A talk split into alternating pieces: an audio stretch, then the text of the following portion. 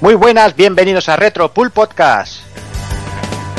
Bienvenidos a un programa más, cuadragésimo programa de Retro Pool Podcast, el cual vamos a dedicar, como ya sabéis, a la saga Rival Schools. Y bueno, vamos a ir presentando al personal. Pues empezamos con el señor Evil, muy buenas. Muy buenas. ¿Qué tal? Bien, mira, hoy vamos a hablar de un juego que le gusta sobre todo mucho al Taco Kun, a Juanan. Y a mí también me, por supuesto, es Capcom y, lucha 3D, aunque con un desarrollo 2D que, a mí me apasiona. Y mm. con muchas ganas de, hablar sobre todo, porque de esta época que había muy, muy buenos juegos de, lucha de 3D, que no han envejecido muy bien, pero que, la verdad a mí me mola mucho, me siguen molando. Hombre, visualmente no, pero... Bueno, pues tenían su jugabilidad y bueno, y eran los primeros pasos, coño. También hay que entenderlo. Está claro. ¿Todo bien, Evil? Sí, muy bien muy bien, la verdad, pasando un poco de calor, el veranillo este de septiembre, como digo yo también, que aún aprieta un poco, pero bueno. Eh, va, ahora. Trabajando y con mucha faena. pero bueno, ¿qué le vamos a hacer? Pues sí, es lo que hay. Venga, pues saludamos también al señor Tagoku, muy buenas. Muy buenas, tío, ¿cómo vais? ¿Qué tal? Bien, aquí tirando el sofá ya. en posición cómoda, con la cervecita. Y a ver si charramos un ratito de, de rival Que es una saga a la que le tengo mucho cariño. Y que bueno, espero día sí, día también, espero que como anuncie un nuevo juego o que le hacen el mismo toque que hicieron a Final Fight con Street Fighter 4 y lo se van a meter en el 5 o algo así. Pero bueno, y nada, aquí echando los días que no es poco, pasando la fiesta de la Merced y poco más. Y, y, preparando esta cosita tan rica que anunciamos el otro día por ahí por, por las redes sociales. Sí, sí, currando a tope. Vaya. Currando a tope. Bueno, daremos, daremos más información poco a poco, conforme vayamos teniendo un poquito más de chicha la cosa. Pero bueno, ahí está, el proyecto ahí de libro revista, por decirlo de alguna manera, que ya, ya iremos dando datos, ¿no? Pues sí. Claro que sí. Bueno, déjame también saludar al señor Doki, muy buenas. ¡Hey! ¿Cómo estamos, tío? ¿Qué tal, Doki? Y ya, ya recogí con casa porque este fin de semana he estado ahí haciendo una visitilla por, por Barcelona y ya aquí relajadico en, en Invernalia, donde estamos también teniendo un buen tiempo ahora que estamos súper raros, tío. Que yo salgo con la cazadora y hace calor y, salgo sin cazadora y tengo frío, macho. Sí, sí, ahora es lo que toca. Ahora es lo que toca. No sabes nunca cómo mierda salir. Nada mejor, tío, que hablar de un juego que yo, sobre todo, siempre lo digo cuando hablo de Rival, de Rival School, que yo siempre recuerdo un tío con un bateror me dando de hostias. ¿Qué puede fallar? Lo que hubiera dado yo de esto cuando estaba en el instituto, que este juego recuerdo jugarlo ya en, el último año de instituto, lo que hubiera dado yo por tener un bate de estos para abrir la cabeza a más de uno. bueno, a día de hoy también, hoy me, hubiera venido muy bien. Alguien como Soma a mi lado en el trabajo, sí, todo hay que decirlo, sí. Sí, sí, sí, ya sabes, tanto gilipollas y tan pocas balas. Joder, macho. Qué, suerte, tío, que estabas aún en el instituto con este juego. Yo ya estaba en el asilo y guardaba un bate de dos para darle a alguien, macho. Para, apoyarte al andar, ¿no? Ya te digo. Pero sí, dejarnos hacer un pequeñito paréntesis antes de liarnos ya con, con los juegos, con Project Justice y con y con todo, todo el mogollón. Y vamos a, bueno, vamos a hablar un momentillo de, un evento que se va a celebrar el próximo 3 de octubre en Valencia. Eh, Valencia va de retro. Y qué mejor para explicarnos de, de qué, de qué, bueno, que, va a consistir el evento que, el, señor Joan Barbera, que lo tenemos aquí con nosotros. Muy buenas. Hola, buenas noches. Un saludo a todos los oyentes del Cruz Podcast y un placer estar aquí. va a ser nuestro. Bueno, cuéntanos un poquito, ¿qué podrá encontrar la gente que, se aproxime? Bueno, pues antes que nada, eh, comentaros un poco por encima eh, de qué va el tema este el evento. Bueno, en Valencia, bueno, va de retro. Somos un foro eh, que nos dedicamos pues, al coleccionismo, a, damos un poquitín de asistencia técnica a los usuarios.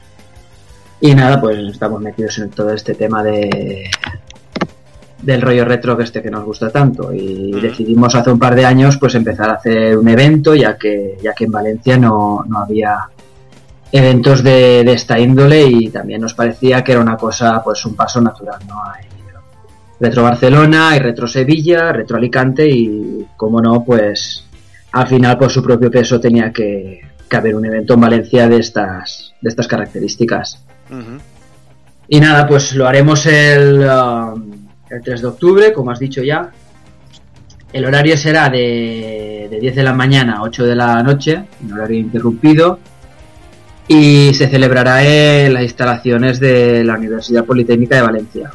Concretamente en la Facultad de Informática.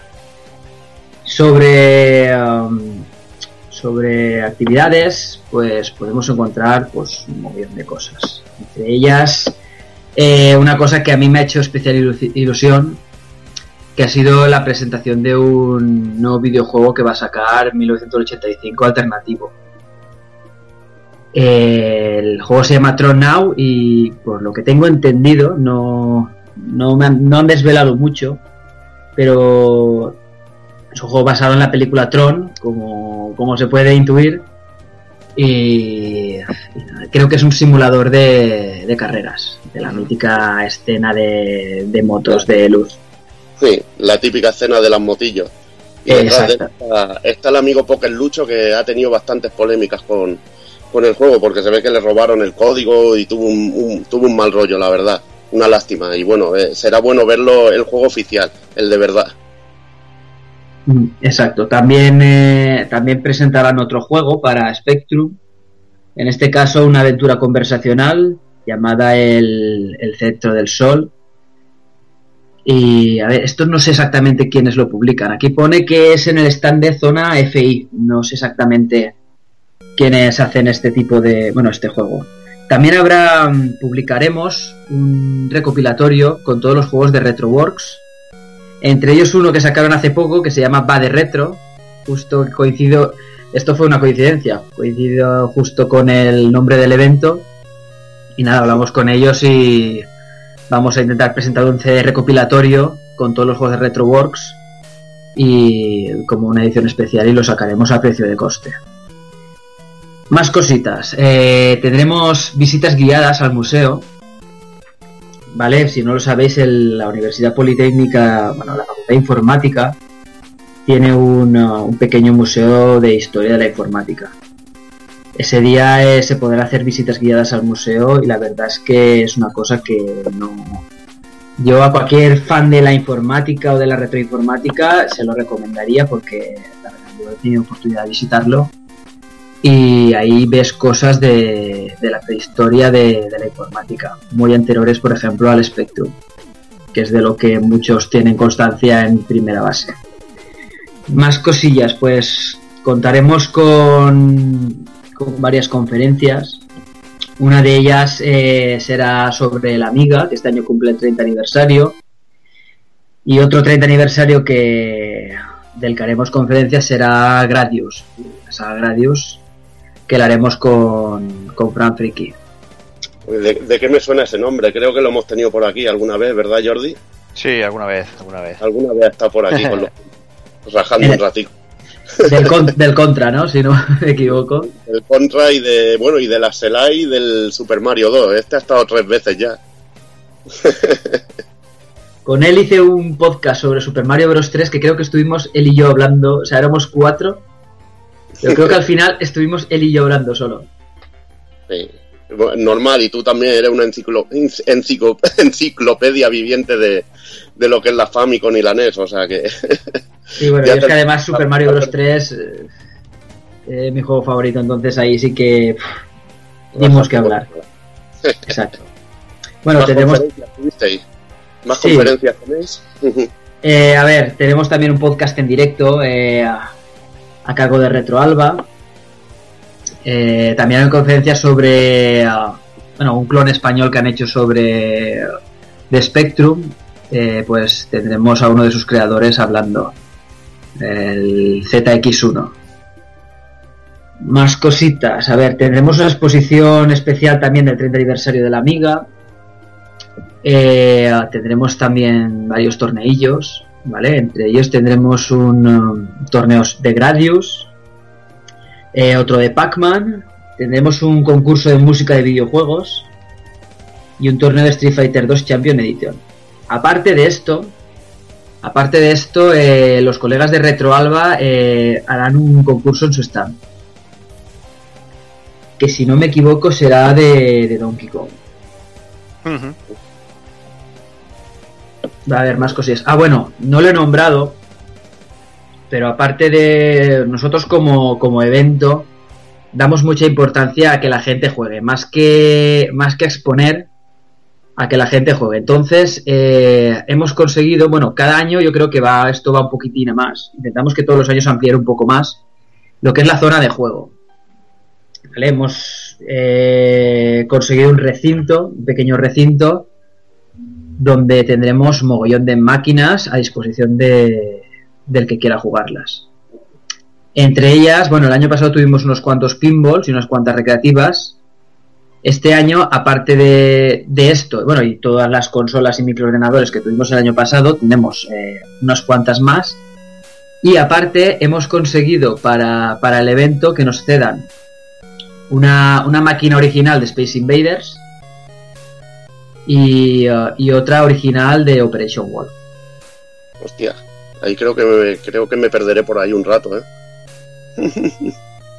y la verdad es que lo de Operation Wolf ha sido un puntazo y ha sido una cosa de, última hora, ¿no? lo esperábamos y al final ha caído. La verdad es que yo si tengo oportunidad, aunque estaré muy ocupado ese día, pero si tengo oportunidad también me echaré un par de partidillas. A recordar viejos tiempos. no, yo no, ves, yo no, no jugué a eso en su época. Uy, yo me, yo me la completé con la metralleta y es que era un puto vicio. Es una máquina, es, una auténtica droga. Sí, bueno, la verdad es que da mucho. Probablemente es de las primeras máquinas que hubo, ¿no? Con, algo que no fuera un joystick. Sí, con pistolas, bueno, usaba el sistema este de espejos, que la pantalla estaba reflejada y estaba, la verdad, que muy guapo. Muy guapo. Y bueno, aparte de eso, pues nada, nombrar por encima un poquitín a los expositores que va a haber que, a ver, los voy a nombrar un poquitín por encima porque, muchos de ellos no me suenan, porque es que no llevo, el tema de las exposiciones no lo llevo yo exactamente. Pero bueno, tendremos a 1985 Alternativo, tendremos a Bitmania, tendremos a Canadian Games, a Consola Colección.es, Crisis Games, MR, que bueno, estos sí que no suenan porque son ya más de, ámbito nacional, eh, Flama Games, Game World Collection, Get Backers, Boogie. Luego hay unos que me gustan mucho, quiero pararme un poquitín, que son Matra, Matra Computer Automations. Que esta gente se dedica sobre todo a, vender eh, material eh, referente a MSX. Y tienen pues mogollón de, cartuchos físicos de juegos que se están lanzando últimamente para MSX, como pueda ser el Mecha 6, La Corona Encantada, el Deep Dungeon, Invasion of the Zombie Monsters y muchísimas cosas más. Aparte, creo que tienen incluso libros publicados por ellos mismos. Tenemos, aunque ya los he nombrado, tenemos a los colegas de Retro Alba también con un stand, Retrofantásticos, retroposters.es, eh, retrowiki.es, Shokunin Games. Tendremos también una asociación que este año es el primero que colaboran con nosotros, que es una asociación de de, de, steampunk. Entonces seguramente harán alguna cosilla por ahí, supongo que irán disfrazados, no lo sé exactamente qué harán, pero seguro que no nos dejarán indiferentes. Tendremos a Vintagenarios y... Ah, mira, aquí está, ¿ves? Lo que te he dicho antes de la aventura conversacional.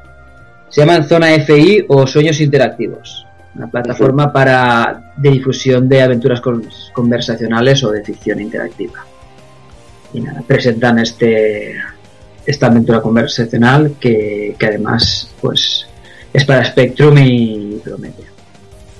Eh, ahora que he nombrado el Spectrum, vale, me acabo de acordar que también tendremos a Andrés Samudio, no sé si os sonará. Eh, este hombre. Más que nada porque se pasea prácticamente por todos los por todos los eventos retro. sí, bueno, pues en, ah, en Valencia va de retro, eh, presentará su, su libro, ¿vale? Eh, se llama La diosa de Cozumel y es la novelización de la, de la aventura conversacional con el nombre Cozumel, que ya su día se publicó en su sello, Aventuras AD. Y nada, ahora pues ah, eh, a través de crowdfunding ha conseguido financiar el libro y a la gente que le gustará en su día Cozumel yo creo que, que le gustará porque además incluye capítulos y personajes que no pudieron meterse en el juego por falta de espacio.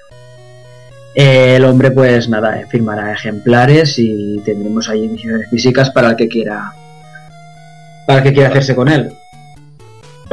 Y bueno, creo que supongo que me dejó muchísimas cosas, pero yo creo que en esencia es eso lo que vamos a tener en Valencia va de retro.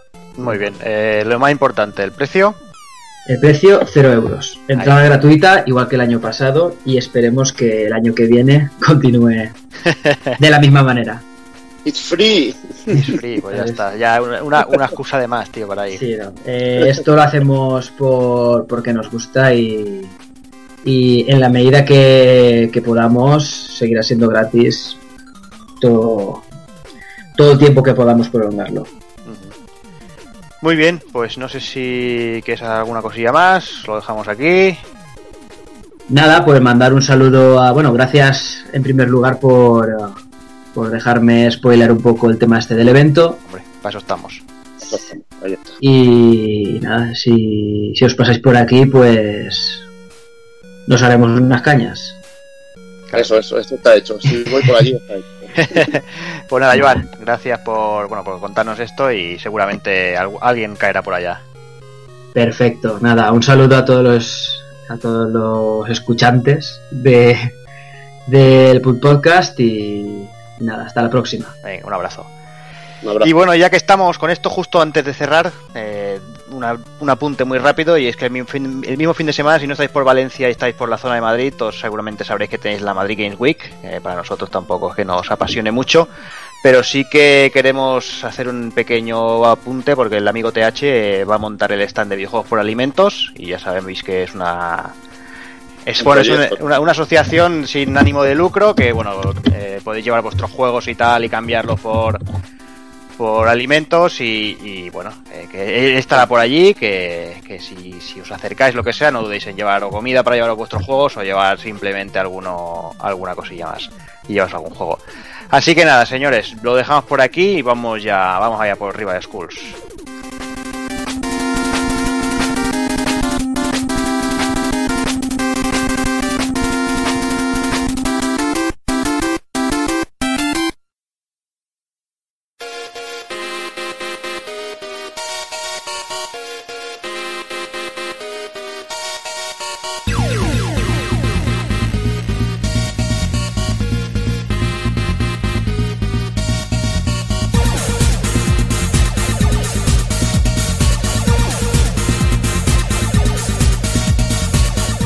Y para el cuadragésimo programa, como nos gusta llamar a nosotros, 8 relojes, empezaremos haciendo el indie con los amigos de Retromaniac, analizaremos la saga Rival Schools y remataremos con el ending.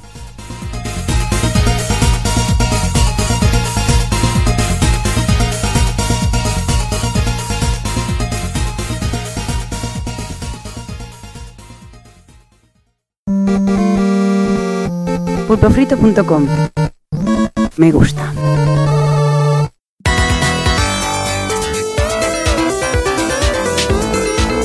Retromaniac y Pulpo Frito presentan Haciendo el Indie con Juanma y Pepe Luna. Rise.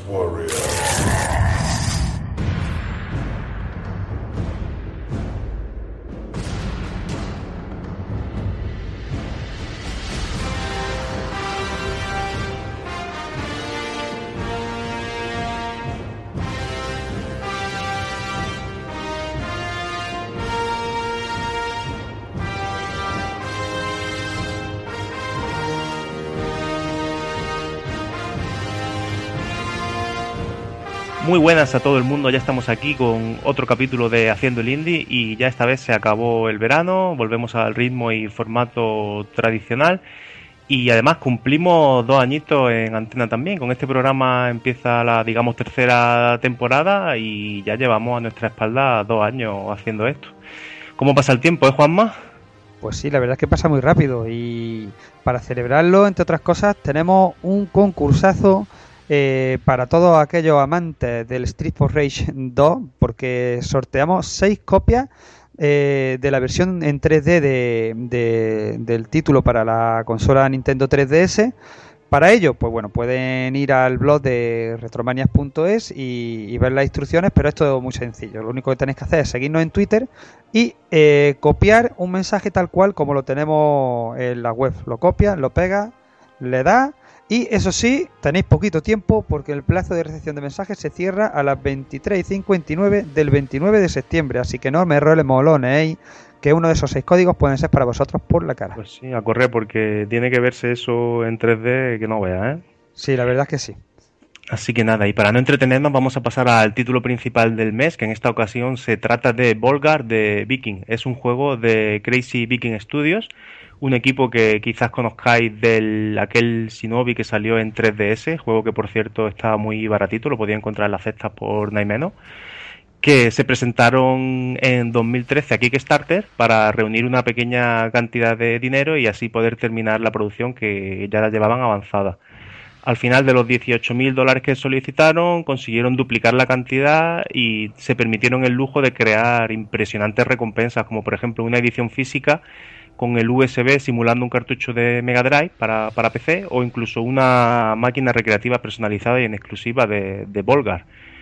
Eh, decir también que se demoraron un poquito en la entrega del juego, puesto que según hemos estado viendo en Kickstarter, eh, lo prometieron para, para 2014 y el juego ha visto la luz hace poquitas semanas, pero bueno pero la espera ha merecido la pena, la verdad. Es un juego que, bueno, los amantes de los retos están de, enhorabuena. A mí me ha salido pelo en el pecho jugando a este juego. Madre mía, madre mía, qué juegazo y qué reto supone eh, eh, el juego de este mes. Pues sí, porque nos encontramos ante un arcade de plataforma y acción muy al estilo de lo visto en 16 bits y con muchas similitudes con la saga Cosan Goblin o con Rastan. El juego incluso parece carecer de, historia como tal. Sus creadores han estado tan centrados en presentar una propuesta jugable que esté a la altura como la de antaño que parecen haber omitido ese paso incluso a propósito. De hecho, en propias palabras del equipo, hemos podido leer en la página del proyecto que dicen que ya es hora de que los videojuegos vuelvan a tratar de jugar y no de cinemáticas e intros. Eh, diría que es tan inmersivo que es que nada más aparece la primera pantalla, ya tenemos ahí a nuestro vikingo y comenzamos a jugar dando el botón y para adelante. Y empieza ya el tutorial muy bien planteado además. Yo me quedé un poco roto, ¿no? Pues con, esa introducción en la que me esperaba que, contasen algo, que apareciese algún dragón por ahí contando. Nada, nada, nada. es que aparece y, ya está, y ya maneja el personaje directo, ala, al turrón. La verdad es que, que me ha encantado. Bueno, la mejor palabra que resume este título como ya hemos comentado, es dificultad. La tiene y mucha. Y de nuevo, en palabras de sus creadores, leemos que es un videojuego eh, que no tiene nivel de dificultad. Y porque es que un, nivel sin, un videojuego sin dificultad es como una hamburguesa sin carne, según ellos. Así que preparaos para memorizar cada sección de plataformeo, cada aparición de cada enemigo y a desear que os aparezcan los checkpoints porque si apagamos tendremos que volver a empezar desde el principio. Así que como antiguamente deberéis darle duro durante unos días para ir avanzando y reservaros una tarde completita para cuando sentéis con la idea de finiquitarlo. Una vez que te sabes el recorrido, no tardarás más de una hora en superarlo de forma, digamos, lineal, pero claro, para llegar a ese nivel tendrás que sufrir y mucho. Ya ves tú, si vas a sufrir. Contamos con un botón para saltar, eh, otro para atacar con nuestra espada y uno más para disparar nuestra lanza, que además la lanza es obligatoria para apoyarnos y llegar a zonas más altas que sin ella sería imposible. El salto además es doble, como en la saga de nuestro querido amigo Sir Arthur, y por supuesto no se puede modificar la trayectoria. ¿Qué quiere decir? Que hay que calcularlo muy bien y además también algunos saltos requieren combinarlos muy bien, o sea que si haces un solo salto no llegas y si haces los dos seguidos te pasa y te caes. Así que tienes que hacer el primer salto hacia la izquierda y cuando lleva un poquito de trayectoria hacer el segundo salto hacia la derecha y aterrizar en condiciones si no quieres perder un valioso toque. Incluso eh, en algunos momentos, ¿no? Para, para, caer exactamente en el punto que tienes que caer y no caer encima de unos pinchos, tienes que saltar en mitad del aire, golpear un enemigo que te repele un poquito hacia atrás y te varía la trayectoria de lo justo para caer por el hueco. Es decir, hay que echarle ahora. Tiene un toque de, de, puzzle, superar los niveles, no solo plataforma y acción, sino que tiene un toque de puzzle en cuanto a, acceder o a superar ciertas zonas que a mí me encanta. Muy calculados los saltos. Y no acaban aquí los parecidos con la obra de Capcom. También nos encontramos cofres con diferentes power-ups como escudo o un casco vikingo que nos van permitiendo resistir más toques de los enemigos antes de morir y también potenciando nuestras habilidades principales. Además, para rematar la propuesta, también tenemos la posibilidad de rodar para así pillar desprevenido a los enemigos. Gráficamente es una delicia para, para los amantes de, del sprite art. Tanto personajes protagonistas como los enemigos respiran eh, 16 bits por los cuatro costados. Tenemos además una gran variedad de ellos, aunque se recurre en ocasiones al viejo truco de cambiarles de color, como es lógico en, en la época, ¿no? Pero no por ello se comportan eh, Hay, hay variedad. igual. Mm. ¿Sabes? Entonces hay que tener cuidado cuando veas un enemigo y le veas con otro color que no es simplemente por gusto, sino que cuidado que a lo mejor Te salta eh, más. Te, te salta o te ataca de otra manera o, o es más duro o cualquier, cualquier historia, ¿no? La banda sonora eh, sí es más acorde a lo que vemos hoy en día en las producciones AAA, totalmente orquestal y con ese tono vikingo que, que destila toda la producción desde el mismo momento de- del comienzo. El juego ya lo tenéis disponible en Steam, sale por 11,99 euros y el año que viene además tiene pensado aterrizar en PS4, Xbox One, Wii U y 3DS. Así que seguro que su fama va a ir subiendo como la espuma. Vaya, este le va a pasar como al Shovel Knight, que cuando salga en consola es capaz de salir hasta en físico y de aquí a pocos meses todo el mundo lo va a conocer y todo el mundo va a hablar bien de él. Yo espero que sí. La verdad es que nada más que la pinta que tiene, tú lo ves y, vamos, y te entran ganas de, de jugarlo. Vi un vídeo. eh, hay trailers por ahí que, que podéis ver y que demuestran ya su dificultad y cómo en el tráiler muere y muere y muere y te crees que dice, hombre, ¿quién, quién es el paquete que está grabando este, este tráiler? No, y lo que pretende es demostrarte cómo para ir superando tienes que tirar del ensayo y error tradicional y cómo cada vez va aprendiendo, digamos, una nuevo, un nuevo enfoque, una nueva manera hasta que consigue, digamos, superar esa zona completa. La verdad es que cuesta bastante. El juego, ya hemos dicho, y no nos cansamos de decirlo, es complicado, pero es muy satisfactorio jugarlo. Sí, sí, porque no es una dificultad abusiva. Cuando tú ya lo dominas, de hecho, cuando empiezas otra vez desde el principio, que ya ha avanzado bastante, las primeras secciones te las pasas, vaya, corriendo. Eso es lo bueno, que no, no es un juego tramposo, no, no basa su dificultad en las trampas. Tiene muy claro lo que ofrece, tiene muy claro en qué basa su dificultad, en que te tocan, te quitan un, un toque y, y en que tienes que saber exactamente dónde, cómo y cuándo caer. Y si tú le dedicas el tiempo, vas avanzando. Yo como recomendación personal eh, aconsejaría jugarlo con el mando del equipo One, ya que lo he probado con el de 360 y también con el de One. Y la cruceta de One es imprescindible para, para poder marcar bien las direcciones, porque muchas veces los enemigos vienen muy rápido, necesitas a izquierda, a derecha, agacharte, y, y eso con la cruceta de 360 en algunos casos te puede dejar un poquito vendido. Pero bueno, va a salir el adaptador este para jugar en PC con el mando inalámbrico de One, así que ya, ya no hay excusa. A ver si sale ya, que me tienen, me tienen frito esperando. Sí, en dos o tres semanas creo que sale, en octubre me parece. Pues Ya me avisas cuando lo tengáis por la tienda. Claro. Así que la verdad que nos ha encantado, un juegazo que recomendamos que, que probéis y, y que nos contéis también, por supuesto, a ver qué os ha parecido. Pues sí, no dudéis en echarle un ojo. eh, es un juego que, que no está para, para nada caro para el disfrute que os va a proporcionar. eh, y, bueno, si preferís esperar versiones consoleras, bueno, pues echarle un poquito de paciencia, pero ir viendo ya, ir viendo ya vídeos y, y poniendo los dientes largos para todos los amantes de, esos juegos clásicos que hemos dicho que, que, que el juego lo exuda, ¿no? Que, que lo puedes respirar, que, que tiene mucho de Rastan, que tiene algo de Kusan Angos y, y la verdad es que sin copiar en nada, porque al principio te, te, suena alguna cosa, pero no lo copias nada, tiene su estilo propio totalmente marcado, pero desde que empiezas hasta que acaba, ya digo, el juego es un disfrute, te obliga a cambiar de planteamiento, te obliga a veces a pensar cómo paso de aquí, y, pero en todo momento eh, es un disfrute, que por mucho que mueras, yo, yo no sé, la primera partida, cuántas veces habré muerto, 25, 26, sin embargo no me frustré, no es de estos juegos que te frustran porque no sabes cómo, no, le das al coco, afina un poco más ese salto, prueba otra manera de a ver si clavo la lanza aquí y desde ahí llego y demás, y, y va avanzando, va avanzando, va avanzando, y la verdad es que el juego te premia esa constancia. Os lo recomendamos encarecidamente. eh, echarle un ojo. Si queréis la versión consola, esperaros. Pero si la vais a jugar en PC, eh, echarle el tiento ya porque se disfruta. Yo casi que se lo echaba ya, así que apuntaros bien el nombre, Volgar de Viking.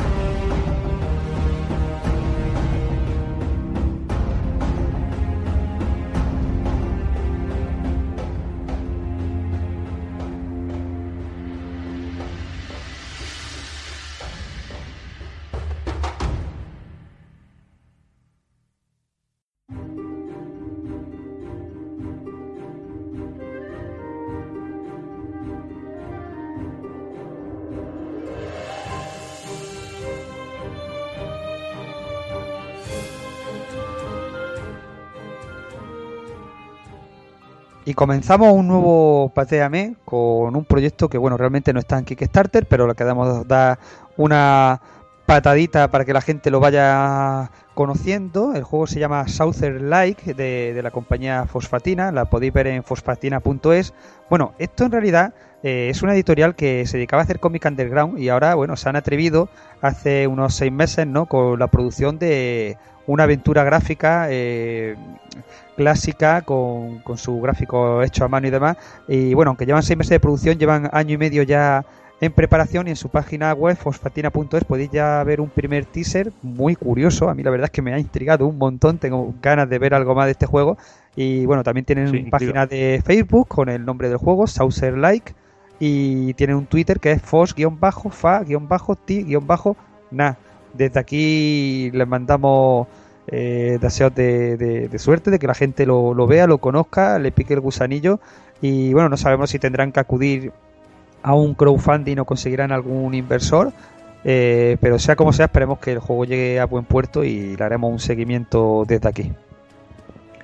Pues sí, y aprovechamos también eso, por si algún oyente está inmerso en proyectos similares, pues nada, aquí tiene la puerta abierta para, para comentarnos a través del blog de Retromaniac y, y, oye, lo comentamos por aquí, ¿por qué no? Vamos al siguiente porque el Pateame este mes viene cargado y el título en cuestión se llama Tank o Tank R, eh, es eh, retoño del pequeño estudio Mighty Toas que se han presentado en Kickstarter con una propuesta muy desenfadada, son pelea de tanque de estilo arcade de hasta cuatro jugadores. A mí me ha recordado así un poquito a una especie de Bomberman, pero con gráficos tridimensionales, así de, de estilo pixelado. Además parece también que los escenarios van a tener una importancia capital en el desarrollo de las contiendas. Por otro lado, también tenemos la posibilidad de jugar hasta cinco campañas por si sois más de jugar solo o también contaremos con la opción de editar nuestros propios niveles, de Se- compartirlo. Se encuentra bastante avanzado en su desarrollo, pero necesitan de un pequeñito empujón para terminar de darle forma. Para ello se presentan en la plataforma de crowdfunding solicitando una cantidad de 6.000 euros, que es algo bastante modesto para un desarrollo, la verdad. La aportación mínima para obtener una copia digital libre de DRM es de 7 euritos, nada más, y la copia física se sitúa en unos 100 euros, porque claro, este tipo de cosas cuando son tiradas cortas cuesta bastante.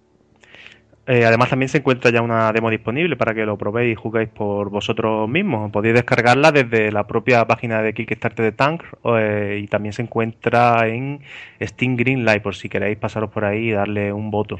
El juego verá la luz en Windows, Mac y Linux.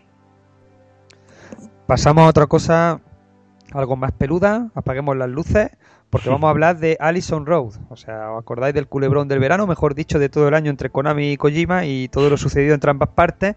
El mayor damnificado ha sido sin duda eh, PT, aquel adelanto jugable de lo que sería el reboot de la franquicia Silent Hill, y que a pesar de no tener nada que ver con el original, pues bueno, tenía una pinta brutal, la verdad.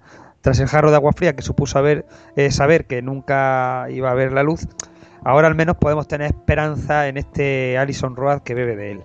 Sí, porque es que ya hemos visto en varias ocasiones, ¿no? Que la escena independiente siempre está ahí al acecho para cuando una idea original y triunfadora se hunde en el mar de los AAA y los encorbatados, pues nada, salir al rescate de ella y replantear de alguna manera similar para que pueda sobrevivir o para que no nos quedemos sin él. Y es que este Allison Road pretende, al igual que el denostado PT, reinventar el género del survival horror usando exactamente las mismas premisas que vimos en aquel pedazo de teaser jugable.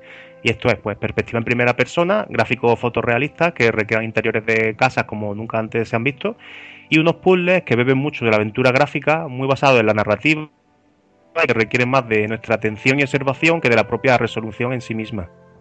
La desarrolladora, Lilith, es un pequeño grupo de 10 personas, eso sí, todos y cada uno de ellos ya tienen experiencia en la industria eh, de los superventas y llevan menos de un año trabajando en el proyecto. Eso sí, tenemos un gameplay que hace la PC de tráiler y nada más que vemos cosas buenas en él. Si nos dicen que esto es PT, llegaríamos incluso a creérnoslo a pie juntillas. Sí, la verdad que el vídeo, echarle un ojo porque es que acojona y vaya. Si te dicen que eso es un nuevo nivel de PT sin saber que está cancelado, te lo crees seguro porque es exactamente lo mismo. Y bueno, la campaña, pues a falta de 25 días para terminar, el proyecto lleva recaudado algo más de 100.000 libras de las 250.000 necesarias. No han pedido demasiado porque entiendo que es más bien una especie de apoyo, puesto que su desarrollo está ya bastante encauzado. Y verá la luz, si todo va bien, a finales de 2016. Eh, también, si todo marcha como hasta ahora, e incluso llegará a salir en PS4 y equipo One.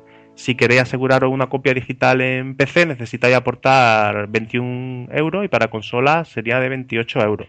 La versión física sube a 96 euros, aunque de momento solo para PC nada de consola, aunque bueno, mm, si la cosa marcha no creo que incluso acabemos por verlo en las tiendas.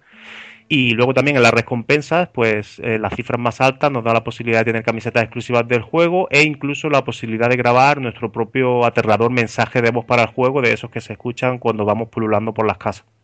A mí con este juego tengo como dos opiniones, ¿no? Como esta dualidad. Por un lado quiero que sea compatible con el Oculus Rift, por otro lado sé que no podría jugar este juego con el Oculus Rift. Yo creo que sí será, ¿no? Por lo menos en la versión de PC no creo que haya ningún impedimento en que lo sea. Tiene toda la pinta, pero bueno, le deseamos desde aquí suerte, llegada a buen puerto y, a ver si se anuncia algo con el Oculus o no. En fin, vamos a pasar a una cosa muy, muy curiosita, una, una saga que yo no conocía, pero que tiene buena pinta. Y es que llega aquí Kickstarter el primer juego basado en Jinete Sable, eh, con bueno, una versión de, de Drinka incluida. Sí, porque si algo está permitiendo el crowdfunding es sacar proyectos adelante más allá de la vida útil comercial de, de ciertos productos, ¿no? A pesar de haber gozado esta serie de cierta fama durante los años 90, Saber Rider, conocida aquí en España como Jinete Sable y los Comisarios Estrella, nunca llegó a recibir ningún juego oficial. Después de unos años tormentosos, por lo visto hubo un proyecto que sufrió varios reveses a lo largo de su historia, ahora llega por fin a Kickstarter el primer juego basado en Saber Rider, incluyendo versiones para consolas viejunas, que es lo que nos interesa. Sería en 1990 cuando Antena 3 trajo a España Saber Rider, serie que tuvo tres pases hasta mediados de los 90, eh, recalando después en algunas televisiones autonómicas. Eh, aquel baile que al que nos tenían tan acostumbrados eh, nuestras queridas y odiadas cadenas con la serie de dibujos animados. A pesar de la cierta popularidad que tuvo en su momento, incluyendo buenas cifras en países como Estados Unidos o Alemania, la serie nunca llegó a tener el videojuego comentado. Aún así, contó con diferentes juguetes licenciados, que bueno, eso era más, lógico. No había serie de éxitos sin sus juguetes anunciados por Bandai o Yoki Preciosi o quien fuera. Yoki Preciosi, qué clásico. en 2010, pues llama más adelante un equipo llamado Team Saber Rider anunció el desarrollo de un shooter 2D de scroll lateral para Game Boy Advance y posteriormente Nintendo DS, proyecto que sufriría un serio revés cuando el encargado del desarrollo, que se llamaba Fight Hazard, acabó cerrando. Cinco años después, y gracias a la magia de Kickstarter una vez más, pues parece que por fin se hará realidad el ansiado, al menos para sus fans, juego de Saber Rider. Y es que no hay nada mejor que consolas viejunas para un proyecto basado en un anime añejo, eso está claro. Por ello, las versiones de Nintendo 3S, Windows, Mac y Linux van a ser acompañadas también por una para Dreamcast. El proyecto se financia en su totalidad. Pero es que eso no es todo, ya que si se superan ciertos objetivos económicos se crean versiones para, cuidado, agárrense, Super Nintendo y PC Engine.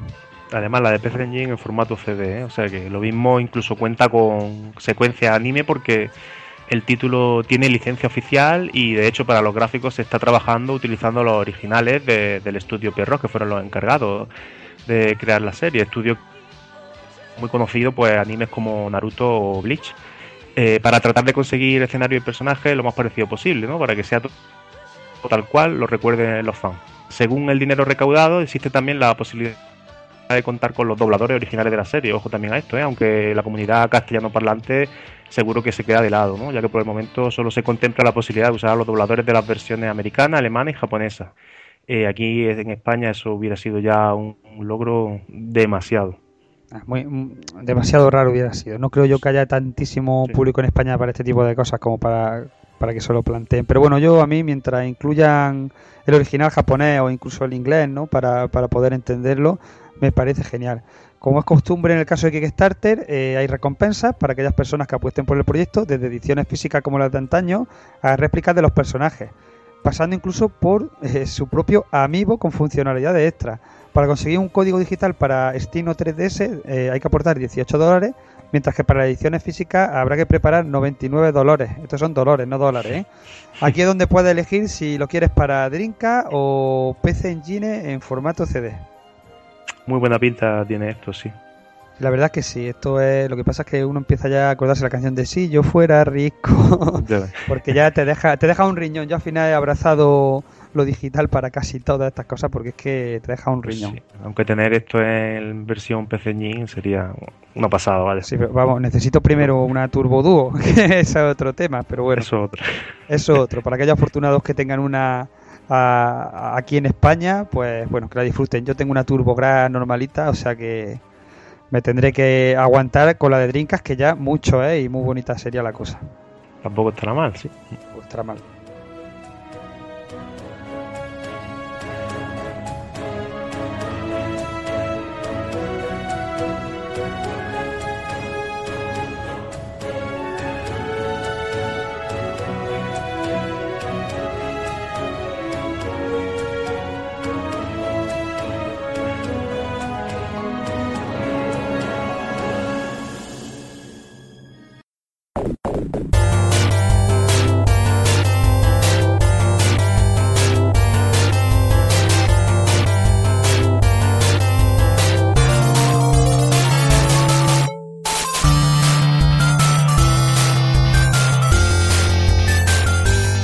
Seguimos con este programa cargadito. Como se nota que volvemos del verano ya deseando contar cosas?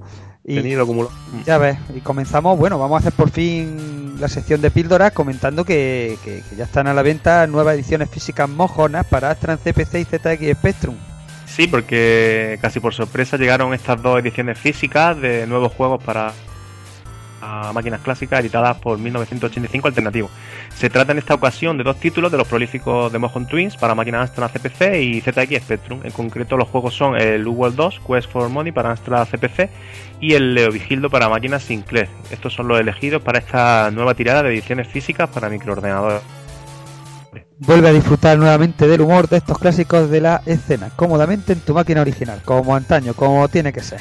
Los Ya juegos han sido editados en formato casete, incluyendo sus correspondientes instrucciones y su caja. Si estáis interesados, deberíais correr a Store Bonus, la tienda online de fase bonus, porque van a volar. Ya os lo digo yo que van a volar, que siempre me quedo sin juegos de este, de este tipo, porque además no especulan nada, los ponen a precios más ajustados y cada uno tiene ahora mismo un precio de 9,95 euros solamente. seguramente incluso alguno habrá podido ya volar, pero bueno, correr a por él. Otra cosita también relacionada con los Mojon Twin es que llega a Berkami la edición física de Jetpaco para NES. Menuda racha llevan estos de Mojon Twin y 1985 alternativos, si es que no paran, ¿eh? La fusión. Ya ves, es lo que tiene. Bueno, esta vez van a necesitar de nuestra ayuda para la plataforma a la que se embarcan ahora. Por ello, llega la plataforma de recaudación colectiva Berkami, la edición física y exclusiva de Jetpaco para la NES. En Jetpaco encontramos una nueva obra maestra de género que también han logrado dominar los Mojon Twin con el paso del tiempo, las plataformas. Con su peculiar sentido del humor que nunca falta, nos pondremos en la piel de Paco, un astronauta provisto de un traje espacial que le permite volar. Pero dejemos que sean los propios Mojon los que nos cuenten de qué va la historia, que no tiene desperdicio. En sus propias palabras, eh, ellos dicen que Paco Rebollez es un astronauta encargado de reunir piedras preciosas para Energonia, un material altamente volátil, pero que sirve para recargar las pilas de las naves especiales. Empleado por el Imperio Tecnohúngaro, provincia de Badajoz, como todo el mundo sabe, para realizar su trabajo lleva un traje eh, especial con una especie de célula termonuclear en lo que es la parte del culete, ahí, parte baja y tal, que echa un fuego invisible que les permite elevarse y alcanzar cualquier altura. Como de costumbre, el juego lo podéis descargar gratuitamente en su página web.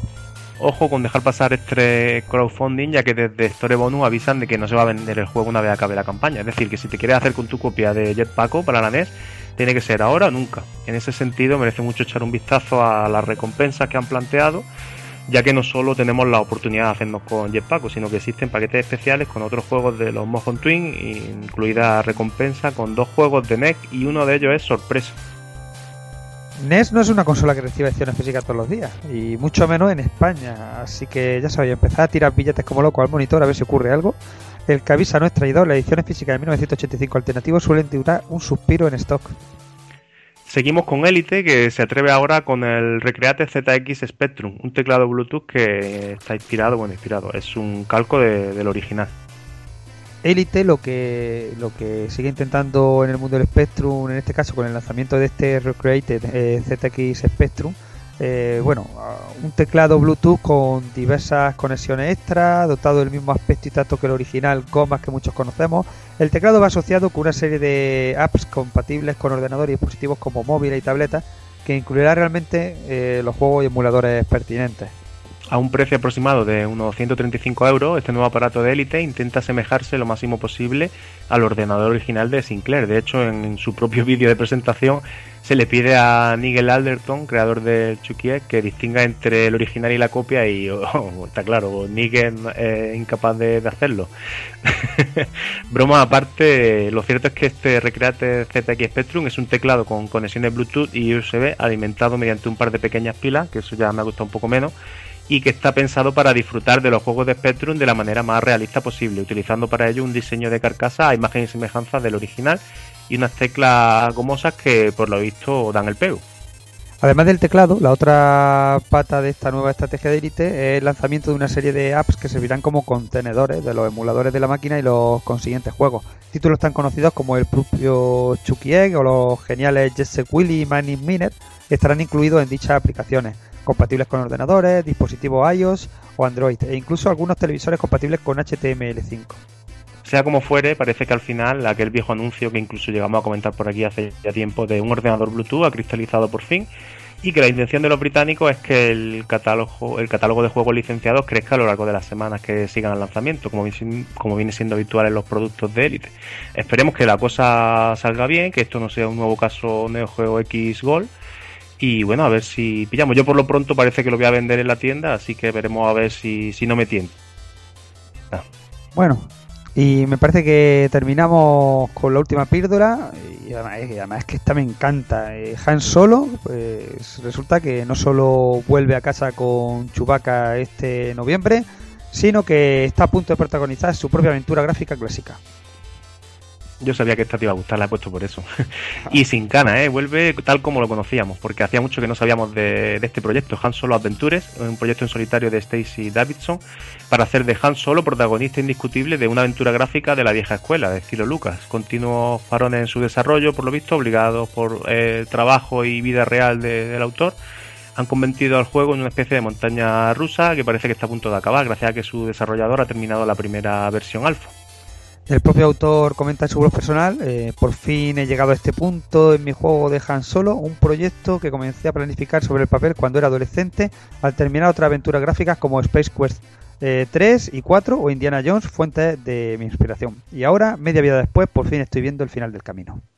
Han Solo Adventures es una aventura gráfica que sigue el patrón más o menos tradicional de point and click, eh, desarrollo desarrollado mediante el popular parser AGS eh, comenzamos a tener noticias del proyecto hace ya varios años. En la aventura, pues controlaremos al bueno de Han, el universo identificable, inidentificable de la Guerra de la Galaxia. Imposible no, no saber qué es, y aunque al autor aún le falta mucho trabajo por delante, sobre todo en cuanto a corrección de errores, es uno de los juegos de la escena Homebrew al que más ganas le tenemos de echar la zarpa.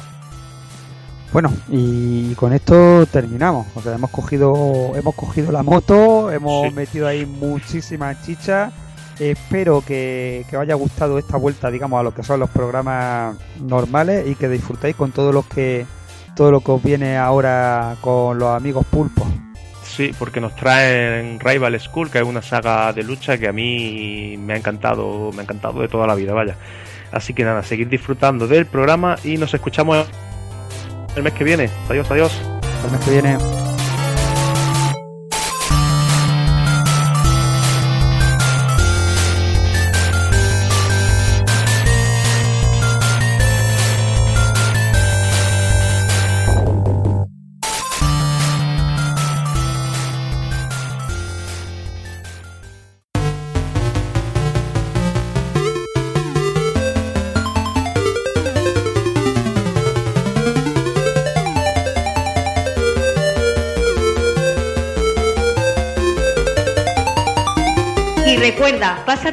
Blog de Retromania. Visítanos en pulpofrito.com. Te esperamos.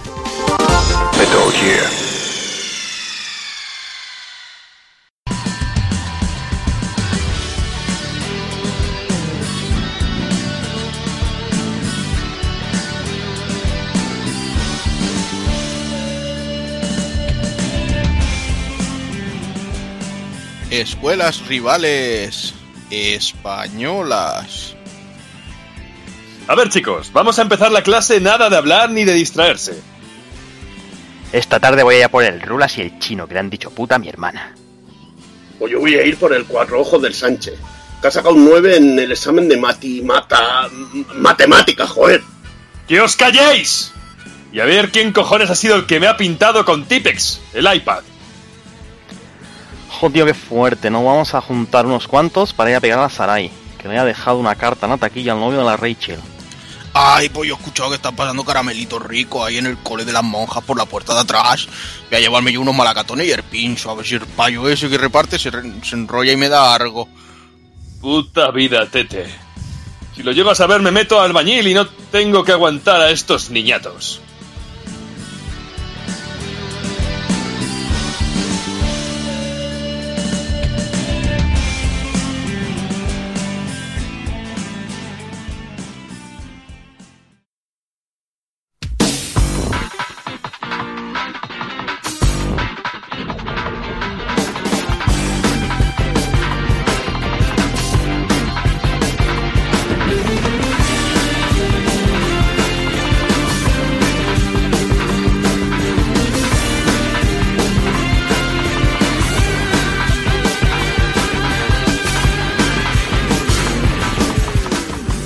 Venga, pues vamos, vamos ya al lío, vamos con Rival Schools y la verdad es que antes de, ponernos en faena con Rival Schools propiamente dicho, nos gustaría repasar un poquillo lo que es el género de- del versus, del fighting, pero los juegos 3D, ¿no? Muchas veces eh, criticados, yo, yo el primero, ¿eh? por el tema de jugabilidad, ¿no? Siempre he preferido jugabilidad mm, 2D clásica a lo que son las 3D, pero sí que es verdad que hay muchas sagas, hay muchos juegos que la verdad es que tienen que tienen mucha chicha. No sé, principalmente las más reconocidas, quitando este Rival School, tenemos cositas como Toshinden, los Bloody Roar, mm, cosas de. Namco como los los Soul Calibur y todas estas cosas, los Tekken, Virtua Fighter, Evil.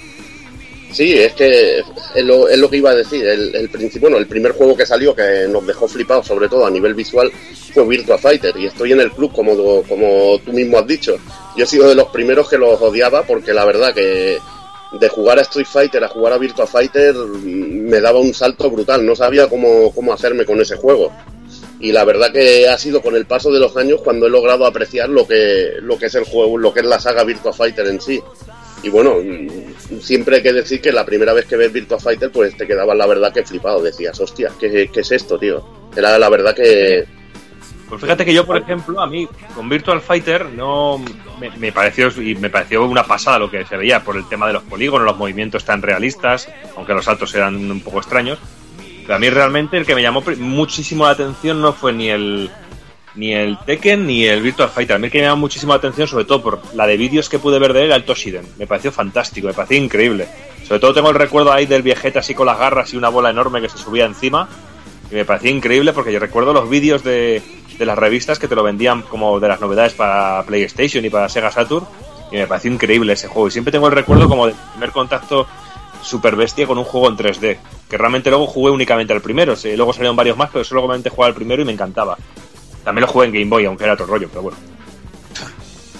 Yo personalmente la verdad es que si quizá ahora más o menos me gustan los juegos de lucha 3D es precisamente por este pequeño eh, grupo de juegos que podemos clasificar como 2D en 3D que serían pues eso, Rival Schools, eh, los Toshinden, eh, Critical Blow y cositas así, ¿sabes? O sea, en su día todos estos me molaba jugarlos porque tenía una jugabilidad muy arcade, muy convero, muy de hacer técnicas en plan Hadoukens y Shoryukens. Sí, pero quizás Juana, quizás Juana, eh, la que dio el primer 2 de pecho en sí fue Capcom con el Street Fighter X, ¿no? Exacto, Que si los Street Fighter sí X. que es la jugabilidad que conozco, pero con gráficos 3D. Ah, yo recuerdo haberme pasado fines de semana enteros con el Street Fighter X o Training, este que salía todo una cuadrícula por personajes y, y haciendo absolutamente todos los combos que me ponía. Porque además es que se podía combinar de una manera bestial. Luego, sí es cierto que ahora pues me he acercado más quizá un poquito a, a los Soul Caliburs o los Tekken. El Virtua Fighter sí que sigo, no lo toco ni con tu picha. Por muy- sé que es consagrado y que es maravilloso, muy técnico y que a ti te encanta, pero a mí no me, no me llama en absoluto. A mí me, mira, a mí me, me abrió los ojos eh, ir, ir, por ejemplo, a la sala Apolo y decir, "Buah, es que este juego es random. Yo tenía la opinión esa tope de, de hate. No, yo no, yo no es por random, yo sé que es muy técnico, pero no me convence, no me acaba de llamar. Pero yo en aquel momento, por desconocimiento, pues digo, hostia, es que no sé, no, no le pillo la jugada.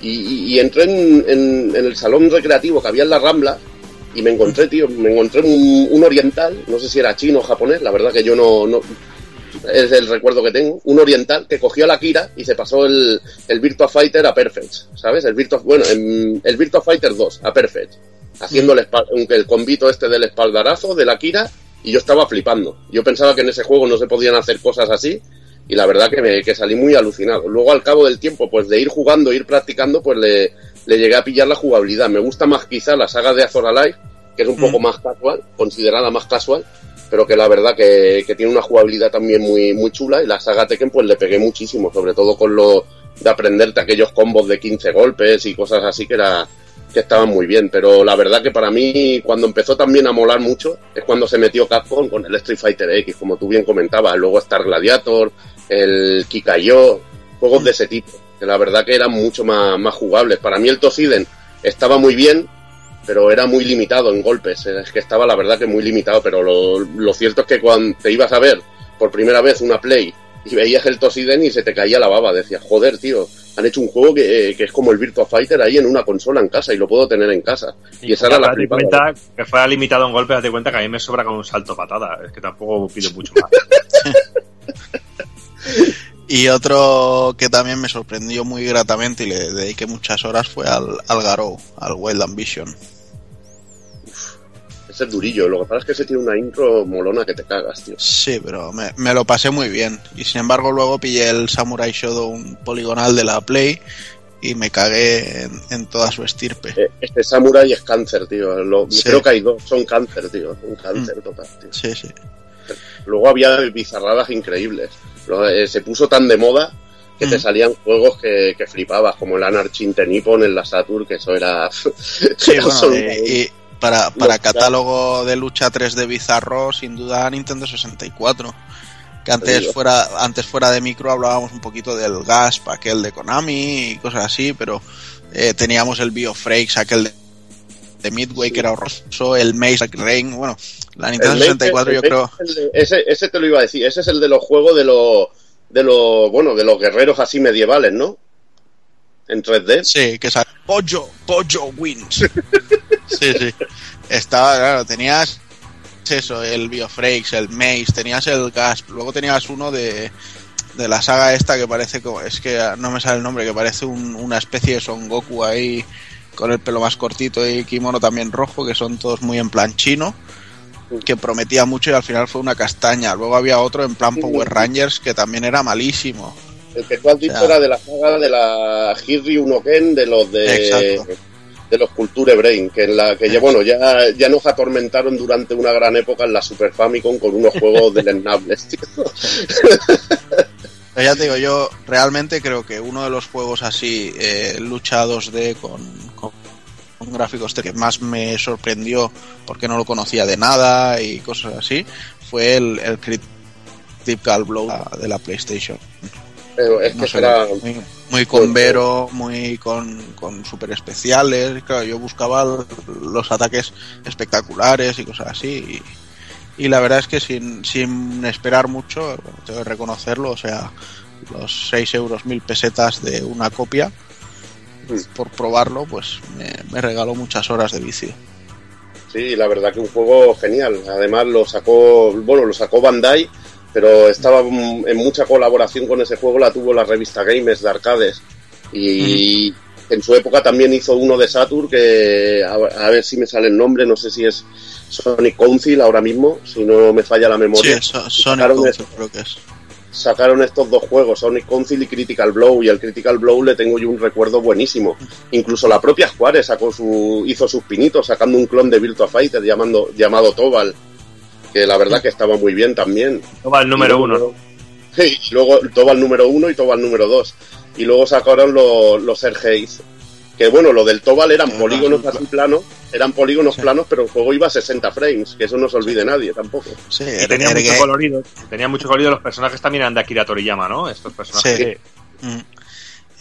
Sí fue horroroso, fue horrible. Yo re- recuerdo, recuerdo haber jugado al Destrega antes que al Ergeiz y dije cómo han sido capaces de hacer esto y que a la gente le guste solo porque salen los dos niños trauma pintamonas en la portada, que salían el Cloud y, y el Sephiroth y ala, ya todo el mundo con, ya todo el mundo con los bajos en almíbar, ¿sabes?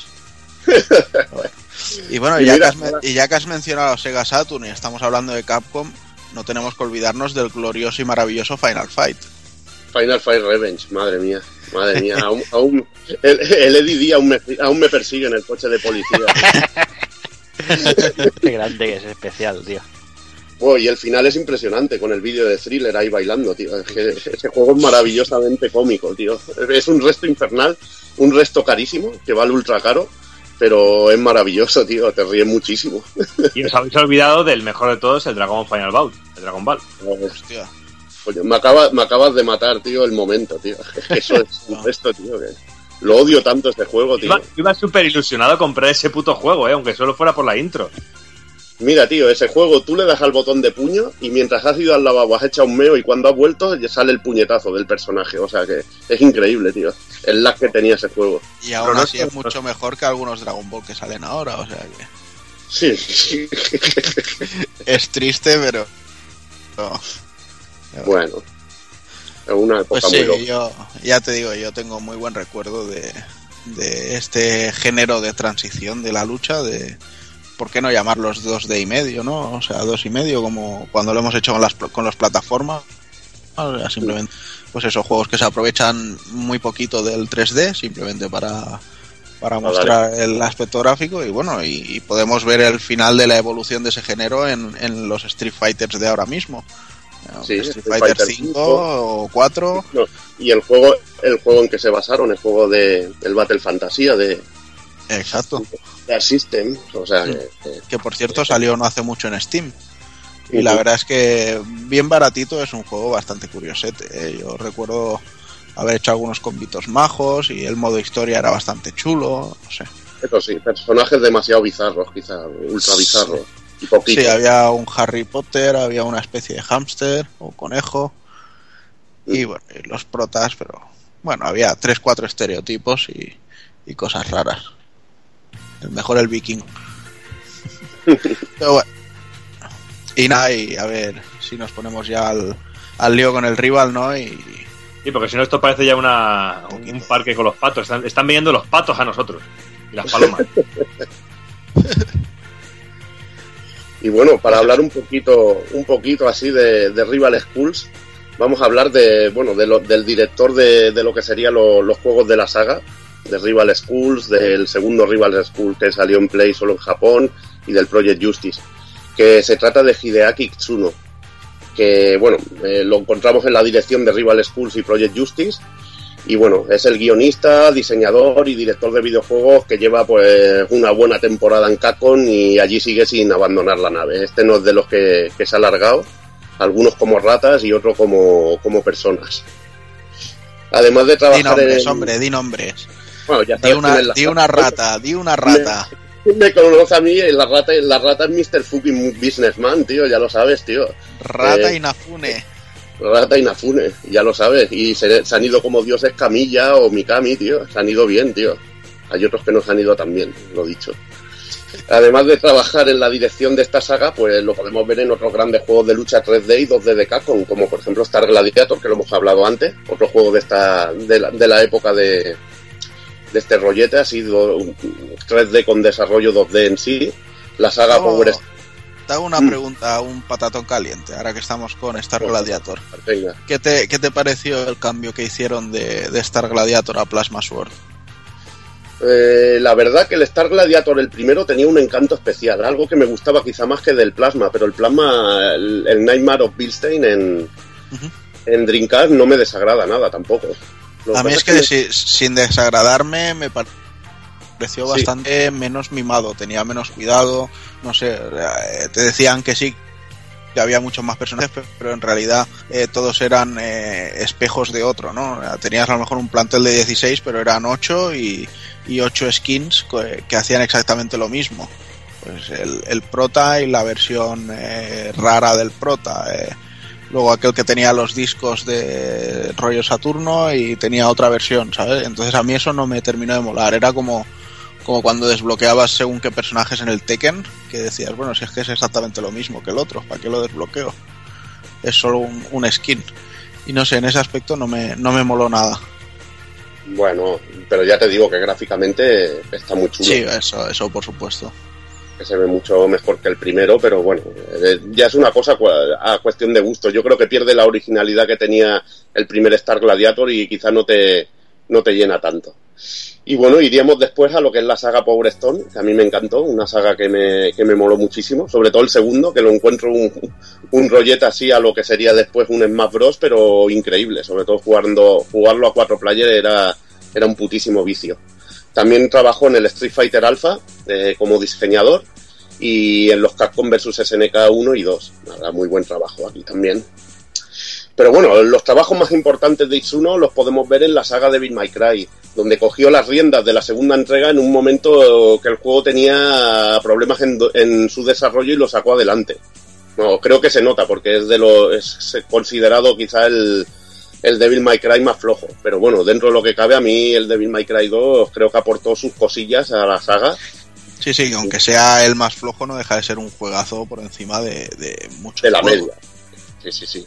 De la media. Bueno, te pones a repasar el, el catálogo de juegos de acción de la Play 2 y, y les da sopas con ondas, pero a la mayoría.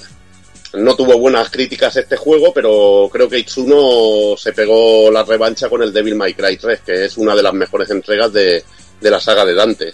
Para mí de las más hardcore de todas. Eh, después dirigiría lo que la cuarta entrega con Nero. Y bueno, ya pasaría de allí a, a lo que serían los Dragon Dogma, en la que se mezcla un poco de la acción de Devil May Cry con un desarrollo RPG en los que te tienes que pegar unas caminatas que se te va la olla. A este juego sí que le hacía Sí. falta un caballo, pero ya, algo para Bueno, moverse. en el-. En el Dark Horizon lo arreglaron un poquito, le metieron más piedras de estas de teletransporte, pero no sé. Tengo ganas de probar el online, a ver si se deciden a traerlo por aquí. El free to play, que la verdad es que tiene muy buena pinta. Yo la verdad que Dragon Dogma es un juego que si lo trabajara me- sería muy muy bestia, sería muy chulo, por, sobre todo por la jugabilidad que tiene. Pero bueno, veremos a ver qué, qué hace. Vamos a hablar un poquito más de Itsuno. Mira, una cosa que te interesará mucho, que lo has hablado antes, pero bueno, se- seguramente acabe como Dar Stalker, que, que esto. Es que en una entrevista a Famitsu eh, este año comentó que, que ya tiene argumento para otra entrega de Rival Schools y que solo hace falta que, que la gente muestre su interés a Capcom. O sea que sería genial ver de nuevo a Batsu, Kiyosuke y Akira, entre otros, pegándose mamporros de nuevo. Pero bueno, Pues sí. Hombre, también, también hay que hacer un poco de abogado del diablo y decir que mm, tener argumento para otra entrega de Rival Schools no es difícil. O sea. Rival Schools tiene muchísimo guion, pero de, de interrelaciones entre personajes, pero lo que es el argumento son argumentos muy sencillos y, y además el, el primero y el segundo básicamente vienen a ser lo mismo. O sea, es com- casi casi como un calco, un juego del otro. Para sí es cierto eso, que hay muchísima conversación entre personajes, hay muchísimas cutscenes en las que vemos que van pasando cosas y hay mucho desarrollo, pero lo que es el, el argumento, o sea, eh, escribir dos líneas en una servilleta es, es lo que necesita. Pero bueno, aún así yo tengo muchas ganas de, de que se animen a intentarlo. A ver si después del Street Fighter V, en vez de meterse en cosas raras, rollo Street Fighter Cross Tekken y cosas así, deciden intentar sacar un, un Rival Schools entre medio. estaría muy bien. Bueno, pues vamos, si un caso, un poquito con el primer Rival Schools, para ponernos un poco en situación. Eh, está basado en la placa Sony Z2 de PSX, que por eso luego el, juego salió en PlayStation. Y la historia que, bueno, como ya os decía hace un momento, se puede escribir en una servilleta, transcurre en la ciudad ficticia de, de Aoharu. Yo digo que es ficticia porque me molesté en buscarla en Google y no, no la encontré como una ciudad real de Japón, pero bueno, todo puede ser que alguien me diga, oye tío, que sí, pero no sé. Y bueno, y resulta que en esta ciudad están sucediendo una serie de palizas y secuestros en, en diferentes institutos de la zona. y se descubre luego pues que provienen de el, el- el centro de todo esto está en, en el Justice High School que es un instituto bastante elitista y que están siendo pues perpetrados y preparados por, por Raizo Imawano y Higio Imawano durante la historia pues iremos descubriendo bastantes cosas habrá algunos giros de guion y entonces veremos lo que es la existencia de una organización oscura que es un grupo al que pertenecen Raizo, Hyo, Kyosuke y que también se les conoce como la sociedad reversa y son un grupo pues que tiene pretensiones son muy rollo nada hitlerianos ¿no? y pretenden dominar el mundo aunque el primer paso es dominar Japón y para hacerlo pues básicamente pretenden ir secuestrando gente para gente que destaque en algo para obligarles a enrolarse en su instituto y allí la- bueno, les lavan el cerebro y tienen a gente con el cerebro lavado en plan vamos construyendo nuestro ejército Joder, Entonces, qué, divertida, qué divertida es la escuela en Japón, macho. Yo es que veo esto, veo esto y luego lees cosas como el Landung y dices, joder, yo aquí me lo hubiera pasado de puta madre, tío. Ya ves, yo. Slam Dunk realmente una de las mejores sagas, ahora que lo has sacado, es cuando se encierran todos en el, en el gimnasio, cierran la puerta y se lían a hostias entre todos. Yo creo que son de los tres, cua- de los tres, cuatro mejores capítulos que, que he visto en, en esta serie.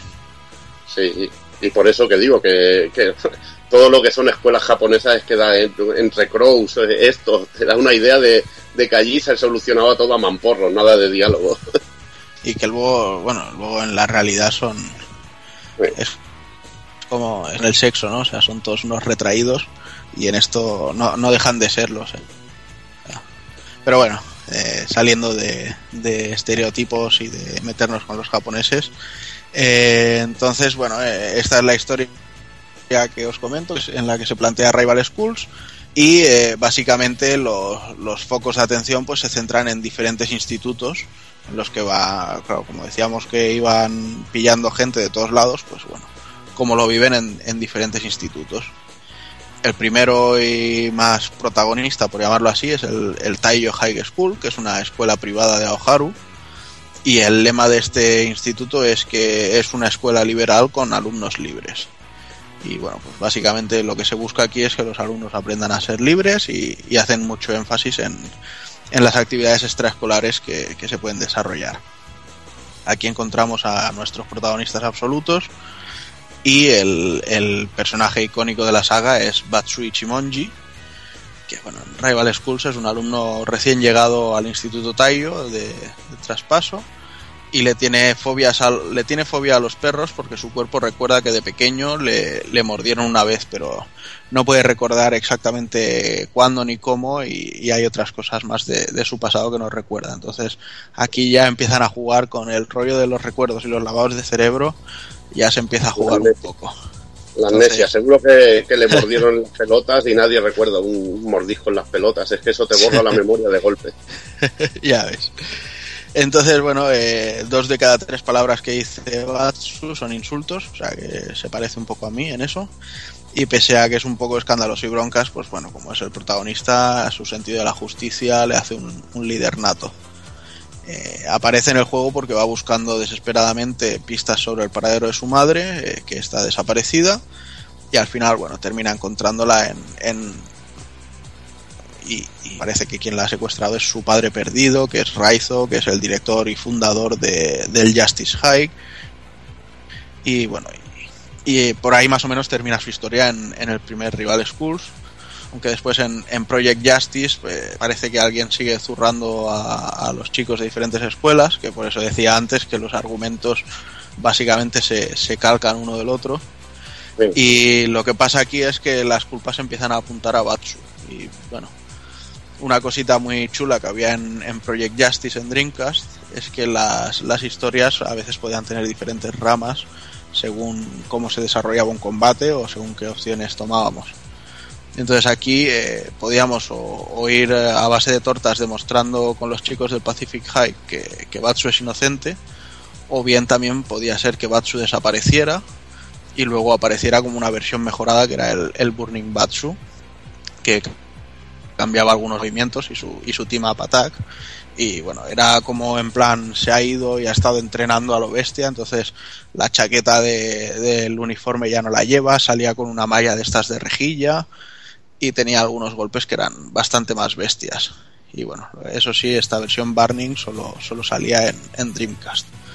Luego había una tercera versión de Batsu, pero de esa ya hablaremos más tarde porque ahora no, no, no entra, ¿vale? Pero bueno, y este sería nuestro, nuestro protagonista principal, el personaje icónico y que bueno, que de hecho lo hemos visto en, en juegos como el Tatsunoko vs Capcom o incluso en el, en el intento de Capcom Fighting All Stars que, que se canceló.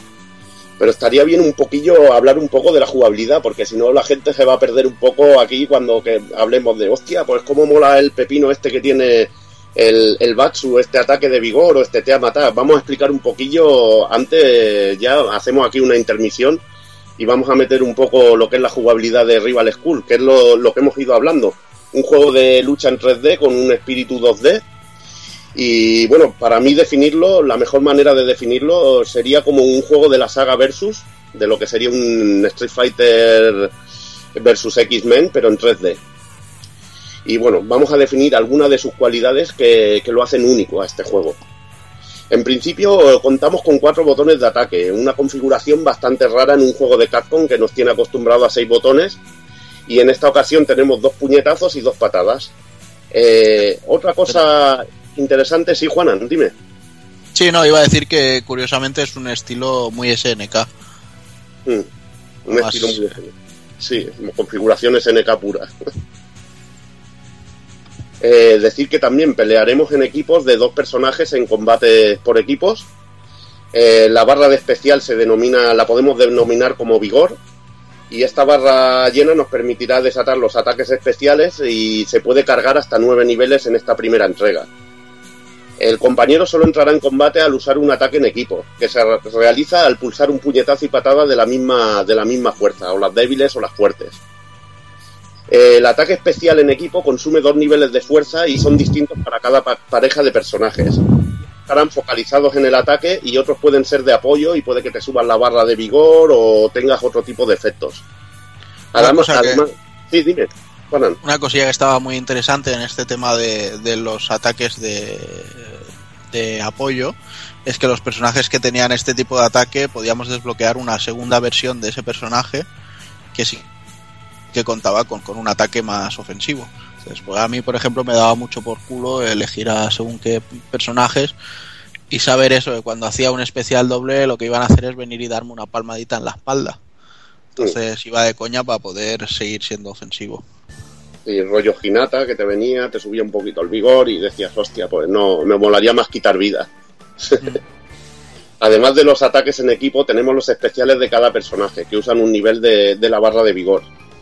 Al principio del combate seleccionamos al personaje que lucha y al terminar el round podemos cambiar por el compañero de equipo. Como en los versus existe un golpe para elevar a los rivales y hacer un combo aéreo. Esto la verdad que es muy interesante y le da, le da un toque diferente al juego. Eh, a mí me mola, la verdad. Sobre todo en Project Justice se mejora mucho lo que es el combillo aéreo. Se pueden hacer auténticas burradillas. Tampoco faltan la- las llaves que se pueden realizar agachados. Y también, pues si usamos la burla, nos quedaremos indefensos, pero subiremos algo la barra de vigor. También al caer de un golpe o llave podemos recuperar a nuestro personaje para levantarnos rápido pulsando dos botones. Y pulsando los dos botones de ataque podemos hacer un movimiento lateral de esquiva para evitar ataques enemigos. Un estilo un poquillo así a lo, a lo que sería Tosiden, así, para esquivar un golpe cambiando de plano, que es bueno, eso es uno de los elementos 3D que tiene el juego, que sería básicamente el único. El único. También es interesante la posibilidad de realizar supersaltos y el dash para poder presionar al rival o poner distancia. Decir que también podíamos correr y, realizar barridos y ataques que sorpresa, que bueno, eran buenas maneras de, de acercarnos a los rivales. Si golpeamos a la vez como con el rival, se anulan los dos ataques y aparece el estallido de un rayo. Eh, esto la verdad que era un efecto que molaba bastante, el típico choque de puños, y va bien porque también sube la barra de vigor de, de los dos personajes, el tuyo y el, y el del enemigo. Tampoco falta un sistema de counter parecido a lo que teníamos en Street Fighter 0, llamado Tardy Counter, que se hace al que lo realizamos al cubrirnos y haciendo la moción de, de un ataque especial en ese, en ese mismo momento. Y gasta también barra de vigor, gasta un nivel, si no recuerdo mal. Otro, otro tema interesante que tiene Rival School es el Chain Combo, que permite hacer combillos con sucesión de golpes prefijados, no tan libre como la del primer Street Fighter 0, pero que bueno, que te permitía hacer cosillas y la verdad que, que estaba muy bien. Sí, yo, yo recuerdo haber hecho combos muy chulos, rollo golpe flojo, golpe flojo, golpe fuerte, delante, golpe fuerte, o en vez de hacer delante hacías una diagonal y ya tirabas al enemigo al aire, de ahí podías, si seguías en el suelo le podías hacer una técnica especial y luego engancharla con un super o con, incluso con un doble, o si lo tirabas al aire y tenías especiales hacer un nuevo chain combo en el aire y terminarlo con un especial. Había auténticas burradas y, y era una delicia convear en este juego. A mí al menos me, me encantaba convear porque era muy sencillo hacerlo, pero bueno, tenía su, su Pero cosa también. Pero reconfortante. Bueno, pues ahora que ya estamos un poco más puestos a, a niveles eh, de, de terminología en el juego, quizá podemos seguir con, con nuestros chicos del, del Taiyo Hike, ¿vale? Y bueno, si antes veíamos a, a Batsu, que vendría a ser el, el Ryu de este juego, pues tenemos a- ahora a Kyosuke Kagami, que podríamos considerarlo como, como el gran rival de Batsu, o lo que sería el Ken del Ryu, el Yori Yagami de Kyo o, o la Samantha Fox de Sabrina. Porque, bueno, en- básicamente en, en per- en personalidad son, son personajes, son polos opuestos, porque este es un tío muy, muy tranquilo y muy frío y calculador. Que bueno, que ya veremos que, que mucho trío tampoco era. Yosuke, bueno, en la historia se ofrece como voluntario a ayudar a Batsu en la búsqueda de su madre y más tarde se descubre que el muy hijo puta era el, el que la había secuestrado, o sea que mira tú si, si es buena gente.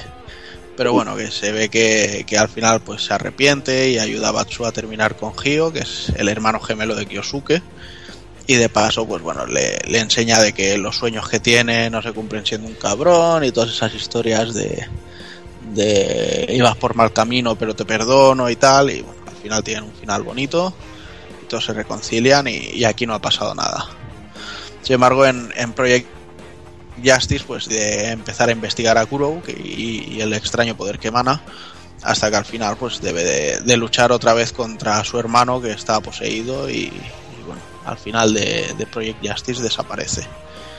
Kyosuke tiene un estilo de lucha, hace muchos rayitos, de hecho tiene una técnica que es bastante interesante, que hace un rayo hacia arriba, que el, el movimiento que hace con la mano es muy similar al, al Hadouken que tira el, el Yori Yagami en The King of Sí, Fighters. sí. Luego tiene también una especie de media luna que termina con un, con un golpe que hace ab- abriendo como un abanico con los brazos, hace un arco y sale un, un haz de energía.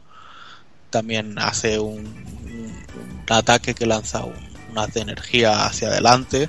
Que bueno, se hace primero se bifurca en cuatro o cinco que ocupan un, un espacio bastante considerable y luego se unen todas en una. O sea, es un personaje en un, un rango muy limitado porque sus, sus técnicas no, no llegan muy lejos, pe- pero es bastante peligroso en, en cuerpo a cuerpo, sobre todo porque además con los ataques especiales que tiene, el- esto que os comentaba del rayo, es la técnica normal, es muy lenta al, al ejecutarse y se puede cubrir, por la que es el, digamos, el, el Burning Vigor, eh, sí que lo puede enganchar y hacer un, un air, un air juggle y, y engancharle en el aire y seguir con otro combo y otro especial en el aire. O sea que acaba siendo un personaje bastante bruto. Luego tiene Además- un... Además tiene luego el ataque en equipo con Batsu que es brutal, tío. Eso te dejaba flipado, tío. Sí, el, bueno, el ataque en equipo que tiene Kyosuke básicamente es que sale el compañero y te acaban pegando una paliza así de forma muy armónica y te, te envían a, a la porra. El de Batsu, por cierto, no hemos comentado antes, pero te básicamente... iba a decir que el de Batsu es el mítico. Sí, básicamente los dos personajes mm, cargan y acaban lanzando un, un Hadouken bestia que pilla al, al enemigo por ahí. Luego el tercer personaje en representar el Taiyo y que en la entrega normal, digas, era el último, es Hinata Wakaba. Eh, de aspecto físico es muy similar a, a Sakura Haruno de, de Street Fighter Alpha, pero vendría a ser una versión más retaquillo, más chiquitica. Y bueno, lo cierto es que aunque sea bastante bajita, Hinata es una en todos los deportes, es la única que de hecho en, el instituto antes de que llegue Batsu le, le, echa un par de huevos y se pone a investigar el, tema de las palizas y las desapariciones, mientras que todo el resto de sus compañeros pues se rajan. Entonces cuando ya llega Batsu, que aunque este no la quiera como acompañante, pues ella decide unirse a Elia Kiyosuke en la búsqueda de su madre y luego pues una vez que termina toda la historia inspirados por el por el alma ardiente de, de Hinata pues los alumnos del del Taiyo comienzan a apuntarse a practicar artes marciales. Luego ya en la historia de Project Justice pues tiene dos posibles ramas que bueno la primera altura Kuro y, y luego la rescatan los chicos del, del Pacific High mientras que en la segunda pues bueno ella avanza un poco más investigando y descubriendo todo, todo, lo que está pasando hasta que al final la, salva Batsu cuando le está pegando una pizza. Luego ya tenemos, eh, aunque no es, aunque no entra dentro de la historia de, del instituto en sí, tenemos otro personaje que es Hayato Neketsu. Este personaje en la, en la versión recreativa no es jugable y se añadió para, para la versión de PlayStation. Y bueno, su apellido significa sangre caliente, que es un, término que, que, se utiliza bastante en, en, este juego o en esta saga. Eh, es uno de los personajes, como decía, que se añadieron en, al pasar a la de recreativa a, PlayStation. Y bueno, eh, su historia básicamente es que como dudaba de la capacidad de los alumnos para encontrar al, al culpable de todos los secuestros, pues decide investigar por su cuenta. Y entonces eh, luego ya más adelante en, en Project Justice se junta con Hideo y Kyoko de, del Justice High para, para también ver lo que está pasando con, con, estos nuevos problemas y descubrir que realmente Batsu no, no es quien está haciendo esta, estas historias. El diseño de Hayato eh, sale del mangaka Kazuhiko Shimamoto, que su obra más reconocida es Moeyo Pen, que es manga de, de estos de dibujantes de mangas y que me parece que tiene cerca de los 40 tomos y bueno, y el personaje en sí de diseño mola bastante, es bastante cafre, viste un, un típico chándal de deporte Adidas en, rojo con las franjas blancas laterales.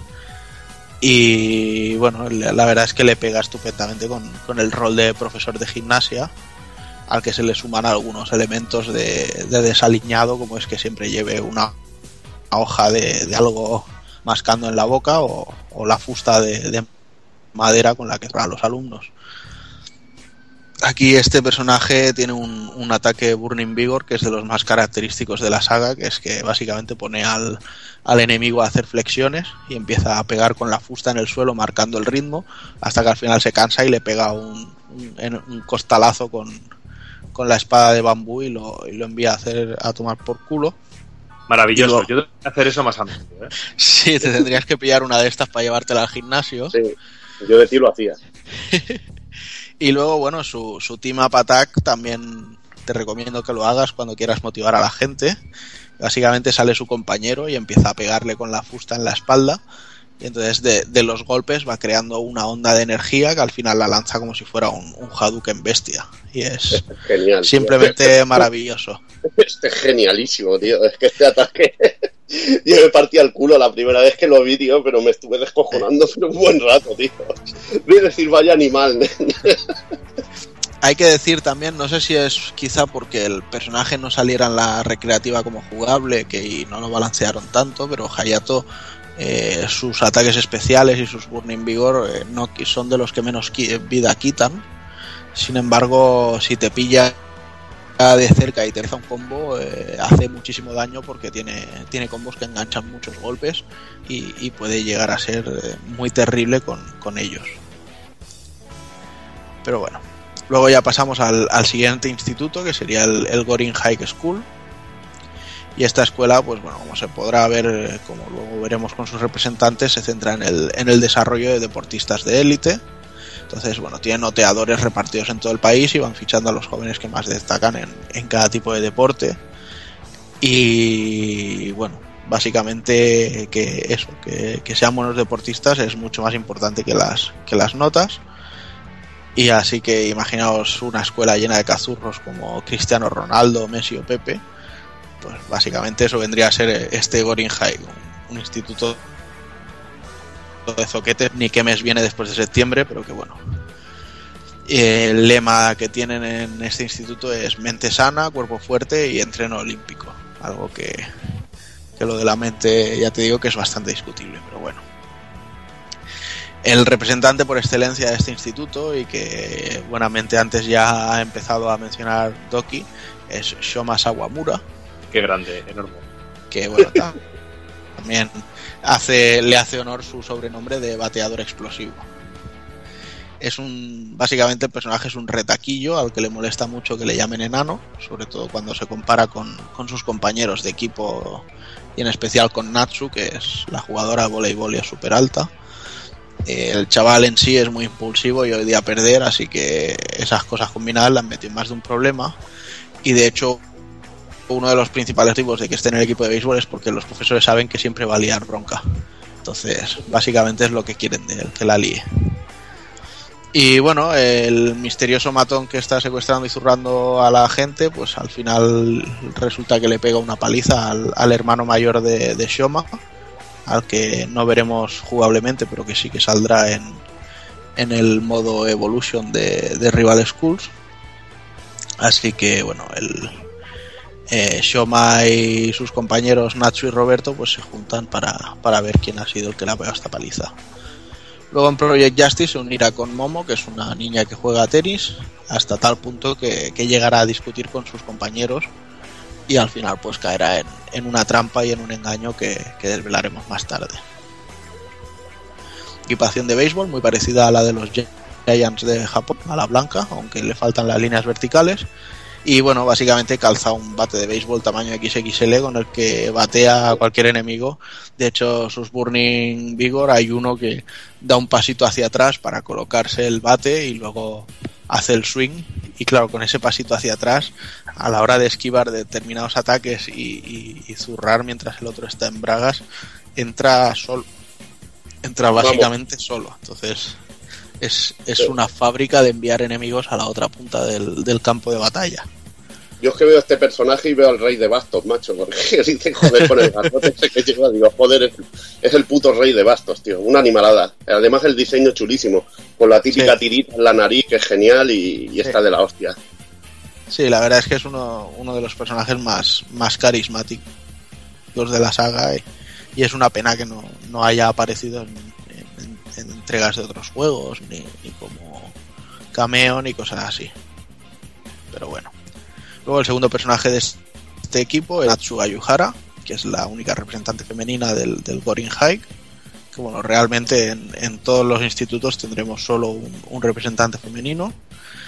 Y bueno, es, esta chica es amiga de la infancia de Shoma Inagare, el deporte al que juega es el volei, y al contrario que Shoma, ella es muy alta. Así que por eso, como decía antes, siempre acaban en broncas es muy inteligente y además tiene los cojones muy bien puestos, o los ovarios, y siempre está, pues eso, ayudando a los más desfavorecidos, eh, zurrando a los que se meten con los demás y cosas así. Así que al final lo que pasa es que los chicos le tienen miedo y todas las chicas le adoran. Eso sí, siempre tiene la, la taquilla del instituto llena de, de cartas de amor. En Rival Schools pues no tiene mucha historia, simplemente se une a sus compañeros para averiguar qué es lo que ha pasado.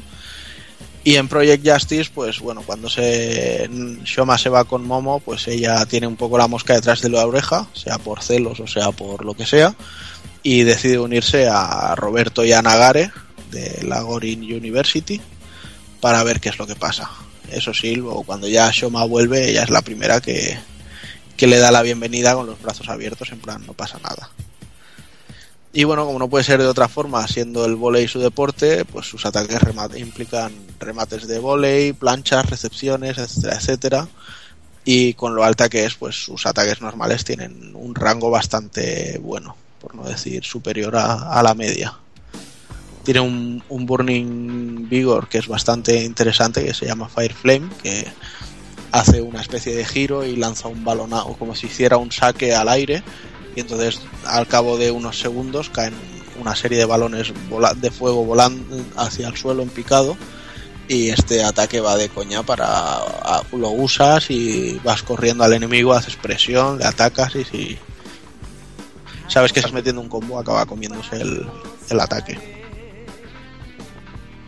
Como decía antes, eh, como su team es de, apoyo, pues hay una versión 2 que también hace un, ataque ofensivo. Y luego ya para cerrar el, equipo de, del Gorin Hike tenemos a Roberto Miura, que vendría a ser el, el personaje casual del juego, el, el Ken del Street Fighter 4, el que cualquiera que no sabe jugar a nada se cogerá. Y que, bueno, como su tocayo Roberto Hongo, que lo conocemos más bien aquí como Roberto Sediño, de Capitán Subasa, pues el chaval es un mestizo medio brasileño y medio japonés, pero bueno, que tiene la nacionalidad japonesa. Y bueno, es el típico solitario que va de duro, pero que luego pierde el culo por ayudar a los demás. Y básicamente eso es lo que le, le motiva en, en la historia del juego. No es que haga muy más. Eh, lo único que sí que es su papel, digamos, es de hacer de mediador entre, entre Natsu y Shoma con todas las broncas que tienen. Y luego, bueno, pues eh, se queda con Natsu cuando Shoma se pira con Momo y, y entre todos pues le ayudan a, a ver la verdad. Al final, pues bueno, eh, todo el equipo del Gorin, con Momo incluida y con Nagare del Gorin University, pues le pegan una paliza a la versión demoníaca de Gio y todos quedan contentos y, y felices. Y bueno, eh, Roberto es, el- como decía, jugador de fútbol, es portero en este caso y, como os podéis imaginar, pues sus técnicas están relacionadas con, con ello. Y una de las más conocidas y famosas es eh, esa, ese salto eh, en plancha que parada para cogerte la cabeza y luego estampártela contra el suelo de, de nariz. O sea, es simplemente sublime. Y luego, bueno, tiene un, un Burning Vigor que es bastante cachondo, que se pone a hacer toques de rodilla contigo, hasta que luego te lanza al aire, te coloca en volea para, para hacer una tijereta de fuego. Muy chulo también. La verdad, Juanan, es que esto sí que es un equipo de deportes y no el que pusieron en el King of Fighters, ¿eh? eso te lo digo yo también. ¿eh? Ya ves. Bueno, en el King of Fighters tiraron de, de otros rollos, pero el, el equipo de deportistas del, del COF era más los, los americanos que tenemos aquí Sí. en, el, en el Rival, que de hecho son Sí. los próximos de los que hablaremos, que otra cosa. Sí. Pero bueno, también tenían su encanto. Aunque me quedo con estos de calle, ¿eh? Es que los piñacos son súper originales, tío. A mí es lo que me gusta mucho, la originalidad de este juego. Y Sí. lo que tú has dicho, este ataque, por ejemplo, que te empieza a dar toques como si fueras un balón, es espectacular. Sí, sí, yo, pero. No me gusta, o sea, tengo sentimientos encontrados con Roberto porque eso, porque es lo, el rollo del fútbol y un futbolista para mí. Y todos los colegas que venían a jugar acababan siguiendo siempre a por el del fútbol. Entonces era como que era como que cuando jugaba con colegas siempre jugaba contra Roberto. Entonces pues acabé un poco hasta las pelotas de él. Pero bueno. Y nada, pasamos al siguiente instituto que es el Pacific Hike, que es lo que comentábamos que sería lo más parecido a los deportistas del King of Fighters. Pero bueno, eh, básicamente este instituto viene a ser lo que conocemos como un instituto para putos pijos. Está en una ciudad portuaria cerca de una base militar americana y aunque tiene muy poquitos estudiantes, pues todos pertenecen a, a la élite de, los americanos, ya sea porque son hijos de embajadores o, o que pertenecen a familias de altos rangos militares y cosas así. Y el lema de este instituto es el de alcanzar la excelencia a través del deporte y la cultura. El representante, que es otro de esos personajes que todo el mundo coge, es Roy Bromwell, que bueno, que como decíamos antes, si Batsu es Ryu, Kyosuke es Shiori Yagami, pues eh, Roy sería sin ninguna duda el Terry Bogard de, de Schools, que de hecho yo a día de hoy sigo pensando que el personaje no, no deja de ser un, un homenaje, tributo, plagio, llámalo como quieras, a, Sí, sí. a, a nuestro querido lobo solitario. Entonces, bueno, eh, a nivel de historia, como no puede ser de otra manera, Roy es el quarterback estrella del equipo de Pacific, es súper elitista y la verdad es que es bastante nazi con, con los japoneses al principio. Tanto que en el juego tuvieron que cambiar algunas de las frases que tiene el personaje, pero lo que son las voces se mantenían. Y bueno, al parecer esta manía a los nipones le viene de las historias que su abuelo le contaba de, de cómo perdió la pierna durante la Segunda Guerra Mundial. Imagino que estaría en Pearl Harbor o alguna cosa así el abuelo. Y nada, a diferencia de los alumnos del Taiyo del Gori, Ray- Roy investiga a las de esa hacerlo y para ello pues se une a sus compañeros que son Bowman y Tiffany y que bueno realmente son derrotados a mitad de camino y les lavan el, el cerebro. Así que se unen a- al Justice High hasta que Batsu les pega una paliza y los rescata. Entonces eh, a raíz de esto pues cambia un poco las ideas que tiene Roy sobre el país y vuelve a su, a su patria donde hacen en el final del primer Rival Schools hacen un salto de 30 años en el futuro y lo vemos eh, jurando bandera convirtiéndose en el presidente del país y bueno si nos saltamos un poquito este final pues volvemos a un, año después de lo que pasa en el juego hasta Project Justice. Y en esta entrega Roy y Tiffany vuelven a Japón. De hecho son personajes secretos en, en Project Justice. Y aparecen como colaboradores en, en dos historias, la del Taiyo Hike y la del Pacific Hike, que se queda Bowman en, en solitario llevándola. Y bueno, antes comentaba eso, que viene a ser el Terry Bogard del juego, porque jugablemente hace gala de prácticamente todos los golpes que tiene Terry. O sea, tiene un, un ataque que es muy similar al Burning Knuckle, tiene una especie de técnica de, de Hadouken, que es el, Power Wave de, de Terry, lo único que bueno, que en vez de tener un, un Rising Tackle así con, con la pierna subiendo encargolado, pues hace un Shoryuken algo más, más convencional. Pero bueno, es un personaje muy, muy todoterreno, muy fácil de llevar y, y imagino que por eso mucha gente se, se hace con él, ya sea con, con Roy o con Hideo, son personajes muy, muy comunes y muy fáciles de utilizar. Aparte tiene un diseño así chulo y elegante y, y guapo, de morón. Sí, sí, la verdad es que sí. Y unas solaps de la camisa más bestias que los cinturones de Nomura. Las solapas si son armas cortantes te puede matar, tío, pero directamente con cuchillas, tío. Ya ves. Y luego, bueno, a- como representante femenina del, del Pacific tenemos a Tiffany Lords, Tiffany Lorzas. Y bueno, básicamente es una, una mezcla de pija con Choni, con cheerleader y no sé, creo que es el diseño más ridículo que he visto en, en Rival Schools. Sí, bueno, a mí, me, a mí me recuerda a una actriz porno, tío. Es que tiene la pinta. Personalmente no me gusta nada porque va eso con unas mallas como si fueran la bandera americana, con una la camisa le hace una especie de faldita, luego los guantes de boxeo muy bestias, entonces dices, a ver, eres un estudiante un payaso. Bueno, eh, nada, eh, Tiffany, siendo el carácter que os he dicho que tiene, pues lógicamente está locamente enamorada de Roy y básicamente se une en su investigación y esa es su historia. Eh, cuando terminas el juego la vemos estudiando como para ser guarda- guardaespaldas, imaginamos que para proteger a, Roy. Y en Project Justice, pues bueno, vuelve justo a tiempo para salvar a Hinata en la historia de- del Taiyo High. Y luego más adelante en, en la historia de Boman, pues se- se une también con Roy para, para acabar descifrando qué es lo que está pasando.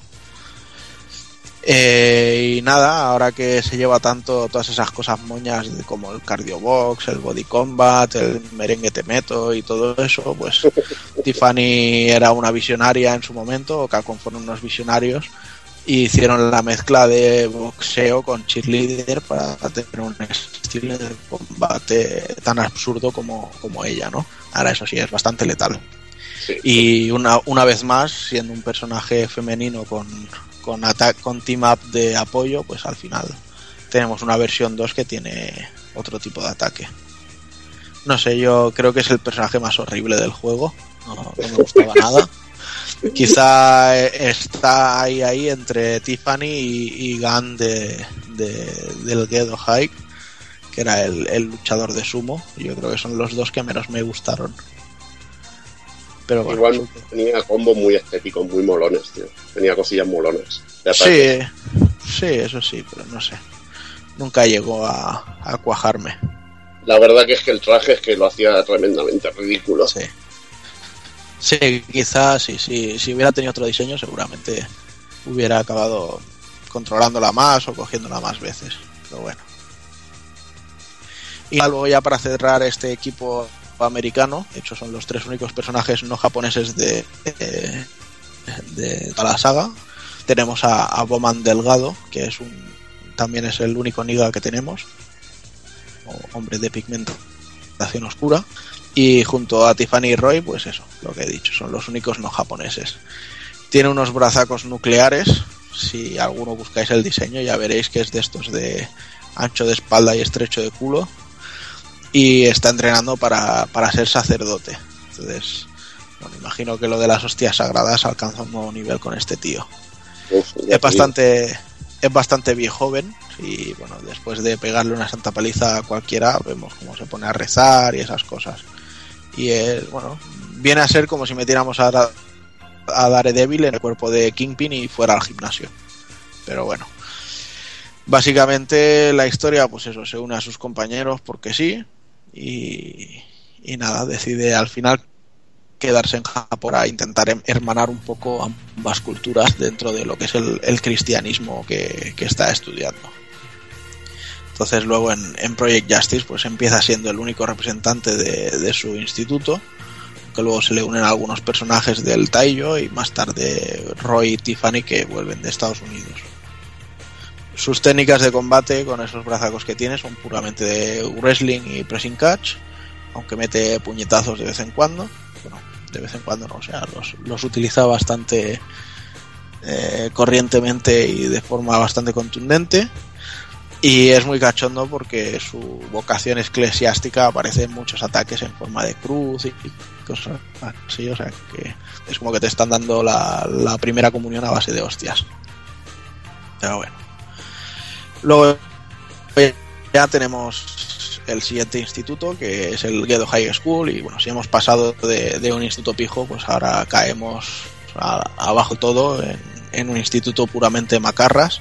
De hecho, es una institución que es solo para chicos, el único con esta característica en, la saga. Y antiguamente aquí se creaban a los mejores artistas marciales de la zona, pero bueno, se ha quedado reducido a, a ser una especie de reformatorio al que van los chungos para, para aprender a hostias, básicamente. Claramente, Taco Kun, esto es el Suzurán de, Sí, de. Esto es Suzurán. ¿eh? de aquí salen la mitad de los crows. Y nada. Y el instituto, bueno, pues está enfrentado al, al Gorin High y el lema es ten espíritu de banda y, y ten perseverancia. Y nada, liderando a la banda suprema del, del Gedo High tenemos a Daigo Kazama, que es otro de esos ajazos con mayúsculas. Ya Es el, el chungo más chungo del, del Gedo, pero bueno, en la recreativa solo aparecía en el, en el ending de Akira, que Akira jugaba como el personaje principal, y aquí en, en la versión de PlayStation lo hicieron como personaje jugable. Es el hermano mayor de Akira, y bueno, aunque se le ve tan imponente, la verdad es que es un tío que pone el honor por delante y las peleas justas y cosas así.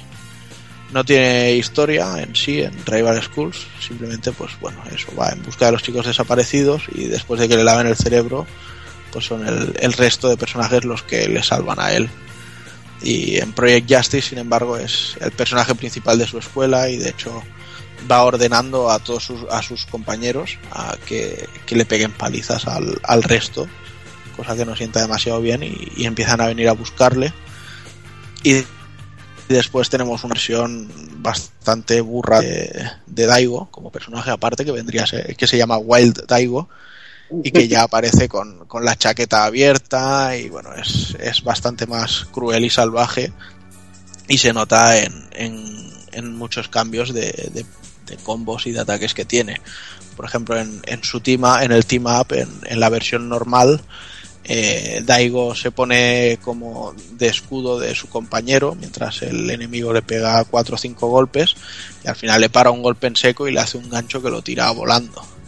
Sin embargo, en, su versión Wild, pues después de parar el golpe, coge por la cabeza al enemigo, se lo lanza a su compañero al pecho y pega un gancho que le pega a los dos. Entonces, incluso llega a quitar vida del enemigo y de la suya propia. Y no sé, es, una versión muy chula del personaje. Además, a mí Daigo en, su versión normal me gustaba mucho porque era muy fácil encadenar combos de muchos golpes. Una de sus técnicas era, bueno, tenías que ir haciendo varias veces la, el, comando del Hadouken y metiendo puñetazos nuevos. Lo típico de flojo, flojo, fuerte, adelante fuerte, Hadouken, Hadouken, Hadouken, Hadouken, Hadouken, así hasta que acababas con el especial y veías que el contador de combos subía de manera maravillosa. Este es un personaje del nivel Juanan de Ryuji Yamazaki. Lo que pasa es que este pelea limpio. Yamazaki ya sabes que es muy sucio y te no dudará, no dudará en tirarte arena a la cara. Si se tiene que ganar. Lo del honor con Yamazaki no, no Sí, pega tanto. en, en el, en el Gedo High ya verás que tenemos otro personaje que es Sí. puramente Yamazaki. Es puro Yamazaki. Y ahí, ahí sí que lo está. Pero bueno, y, y una curiosidad sobre Daigo es que es el único personaje de la saga que, que tuvo un cambio de actor de doblaje de un juego al siguiente. No sé si fue por simplemente cambio contractual o, que se murió el actor o lo que sea. Pero me suena que el, el que le dobló primeramente que seguía vivito y coleando. Eh, Creo, si no recuerdo mal, los busqué busqué a los dos actores en la wiki en su día y, y no leí nada de que hubiera muerto. Pero bueno. Entonces volvemos ya a lo que sería el personaje principal de este instituto, que es Akira Kazama. Akira es hermano hermana de, de Daigo y se presenta en plan misterioso como un alumno de intercambio que siempre va con el casco de motero y el traje de motero entero.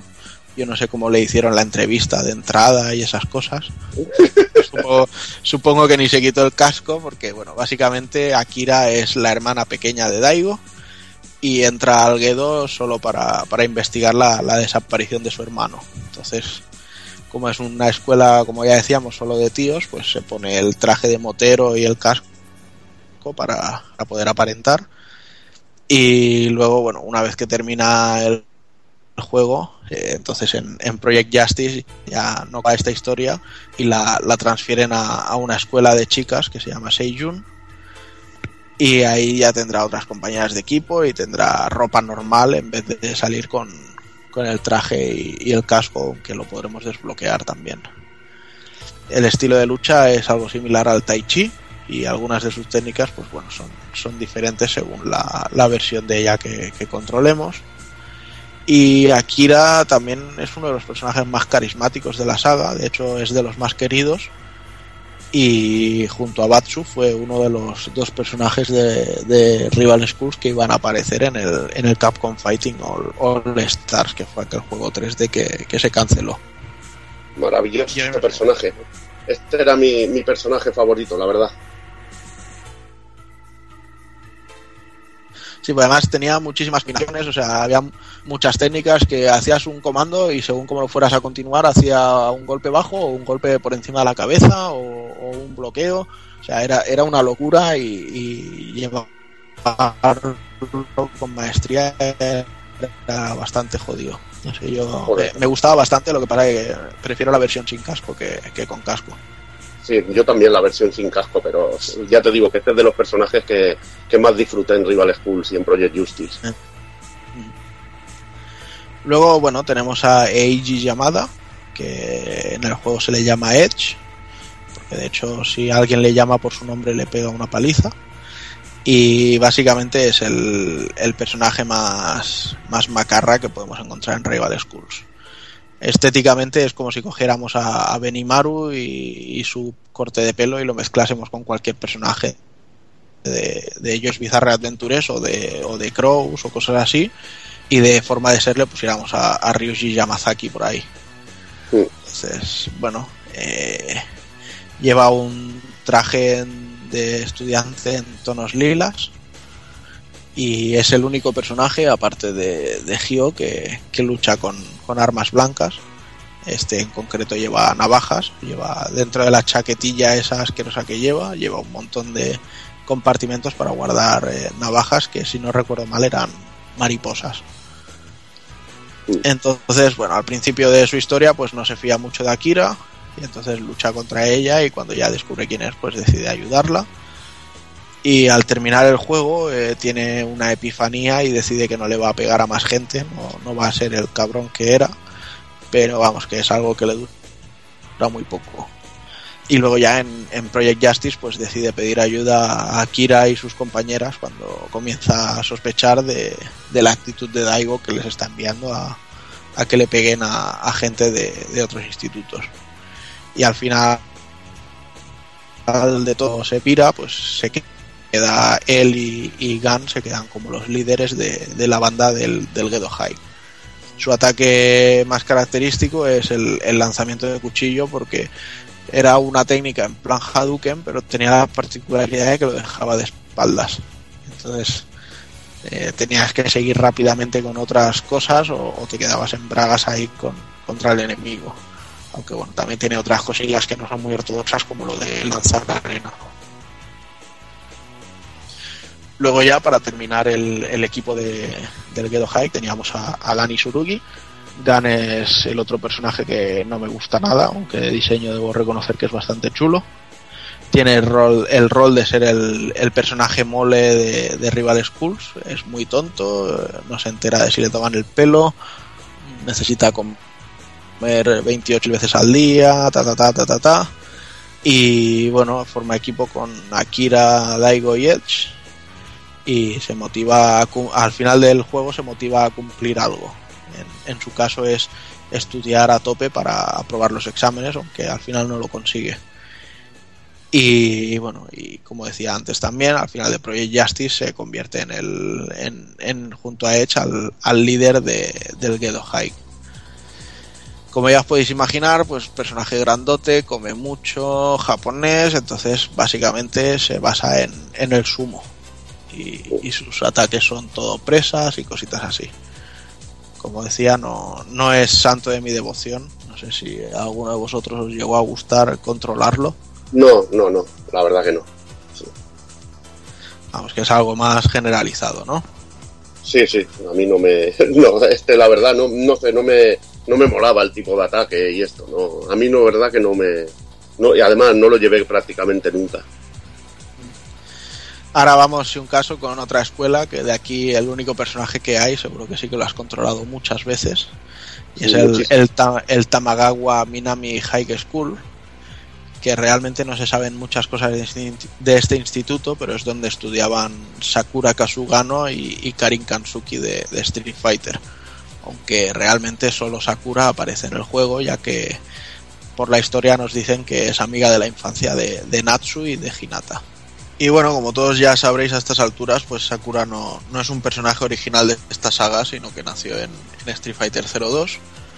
Y bueno, sin embargo, Capcom decidió incluirla en Rival Schools como, como un extra y, enlazarla como amiga de la infancia de, de otras uniforme de escolar, la verdad es que pegaba aquí incluso más que en Street Fighter. Su estilo de lucha es el, el clásico que ha tenido siempre y, y bueno, aunque Rival Schools salió más tarde, se estableció que la historia transcurre antes de, de los eventos de Street Fighter 02, así que si viéramos hipotéticamente a los personajes de Project Jam en Street Fighter 5 como DLC, pues la lógica dice que deberían estar más creciditos que, que en su época de instituto. Así que podría ser una buena forma de, de meterlos. Yo no digo nada, ¿eh? lo dejo ahí, Capcom.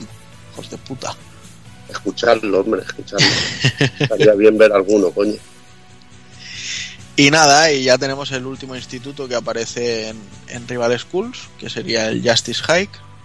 Aquí está la élite y la casta, y como siempre pasa con la casta, son el puto mal, o al menos eh, su origen. Aquí es donde terminan todos los alumnos secuestrados y a los que les lavan el cerebro, y el lema es la unión de grandes mentes y cuerpos.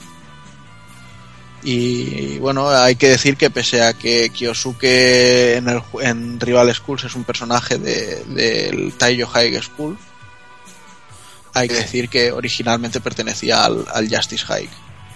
Y a, excepto él y Kyosuke, bueno, el resto de personajes que tenemos aquí, a diferencia de los otros institutos, en vez de ser alumnos, son profesores o incluso el director. El primero de ellos es quizá el, uno de los personajes más carismáticos, valga la redundancia, de Rival Schools, pero este sí que sí, que es Hideo Shimazu.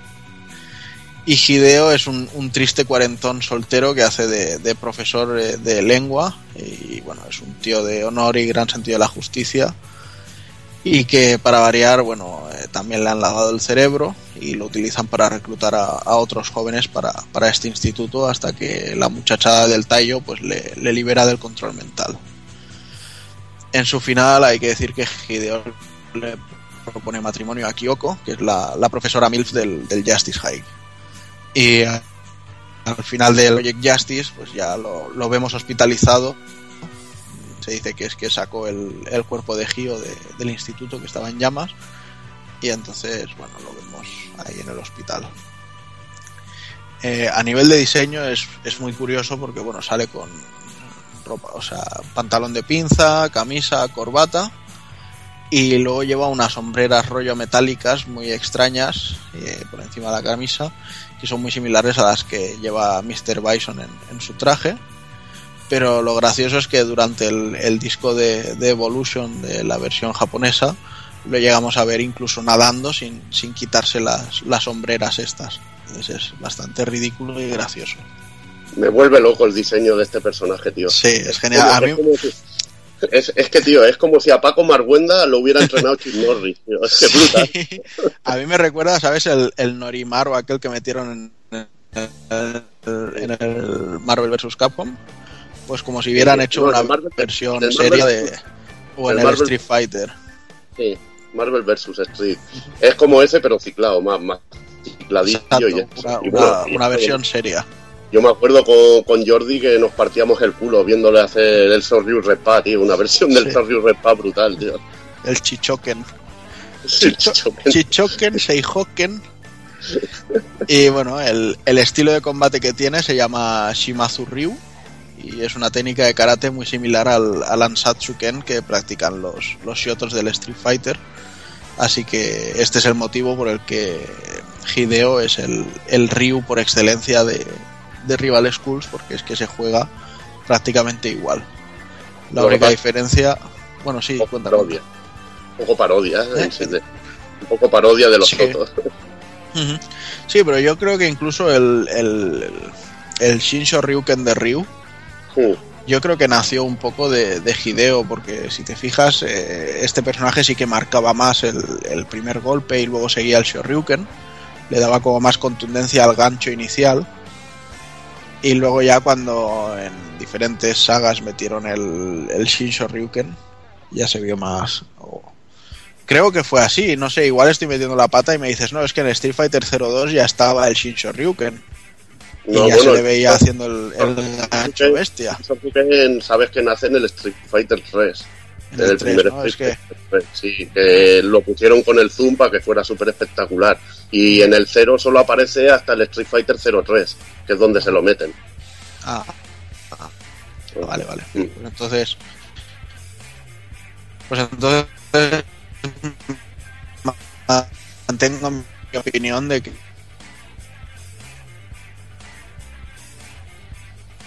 Que el origen de, de esa el propio Shuriken de, de Hideo. Pero bueno. Nada, luego pasamos a, a Kyoko Minazki, que es el pensamiento del 90% de las pajas que se hacen los que viven en el Justice High y es que es una estupenda MILF doctora y que además es una nefasta ama de casa que le da el saque a base de bien y nada, está tan tan buena que los chavales suelen fingir lesiones solo para ir a que les sobete un poco en la enfermería. De hecho, sus, su mayoría de técnicas y, y especiales son rollo masajes y tocar puntos clave y cosas así. Y nada, una vez que la sacan del control mental, pues acepta la proposición de matrimonio de Hideo. Así que imagino que Hideo en los años posteriores hará mucho chichoken a, a los alumnos del Justice High, que en plan prometido celoso. Pero bueno. Y ya en Project Justice, pues pasa de ser la enfermera de, del instituto a profesora de química. Y una vez termina todo, la vemos en, en el hospital cuidando a Hideo y recordándole que, que se tiene que cuidar, que la boda está cerquita. Me vuelve, me vuelve loco este equipo, Juan. Esto de los Sí, profesores ahí dando caña, tío, es que es espectacular, tío. Sí. Esa es la idea, las ideas que molan de Rival Schools, tío. Mm. Bueno, de hecho, esta pareja funcionó tan bien que incluso los vimos en, en el Namco Cross Capcom como un equipo propio. Ya ves. Y bueno, yo volvemos a lo de siempre, son personajes que me encantaría que Capcom recuperase de, de alguna manera para, para juegos de lucha. Fuera para el juego de lucha que fuera, pero me encantaría que, que se les recuperara. Y bueno, como, como, hemos dicho que es una mujer y tal en el juego, pues su Team Attack es de apoyo. Así que podremos desbloquear una versión 2 que tiene un, Team Attack ofensivo. Y luego es gracioso porque, que, bueno, Kyoko es tan tía buena, ¿no? Que tanto Hideo como Hayato se, se enamoran de ella. De hecho, Hayato la ve tan, tan así, tan explosiva que, que dice esta es la mía. Y bueno, esto crea una, una rivalidad entre, entre los dos profesores.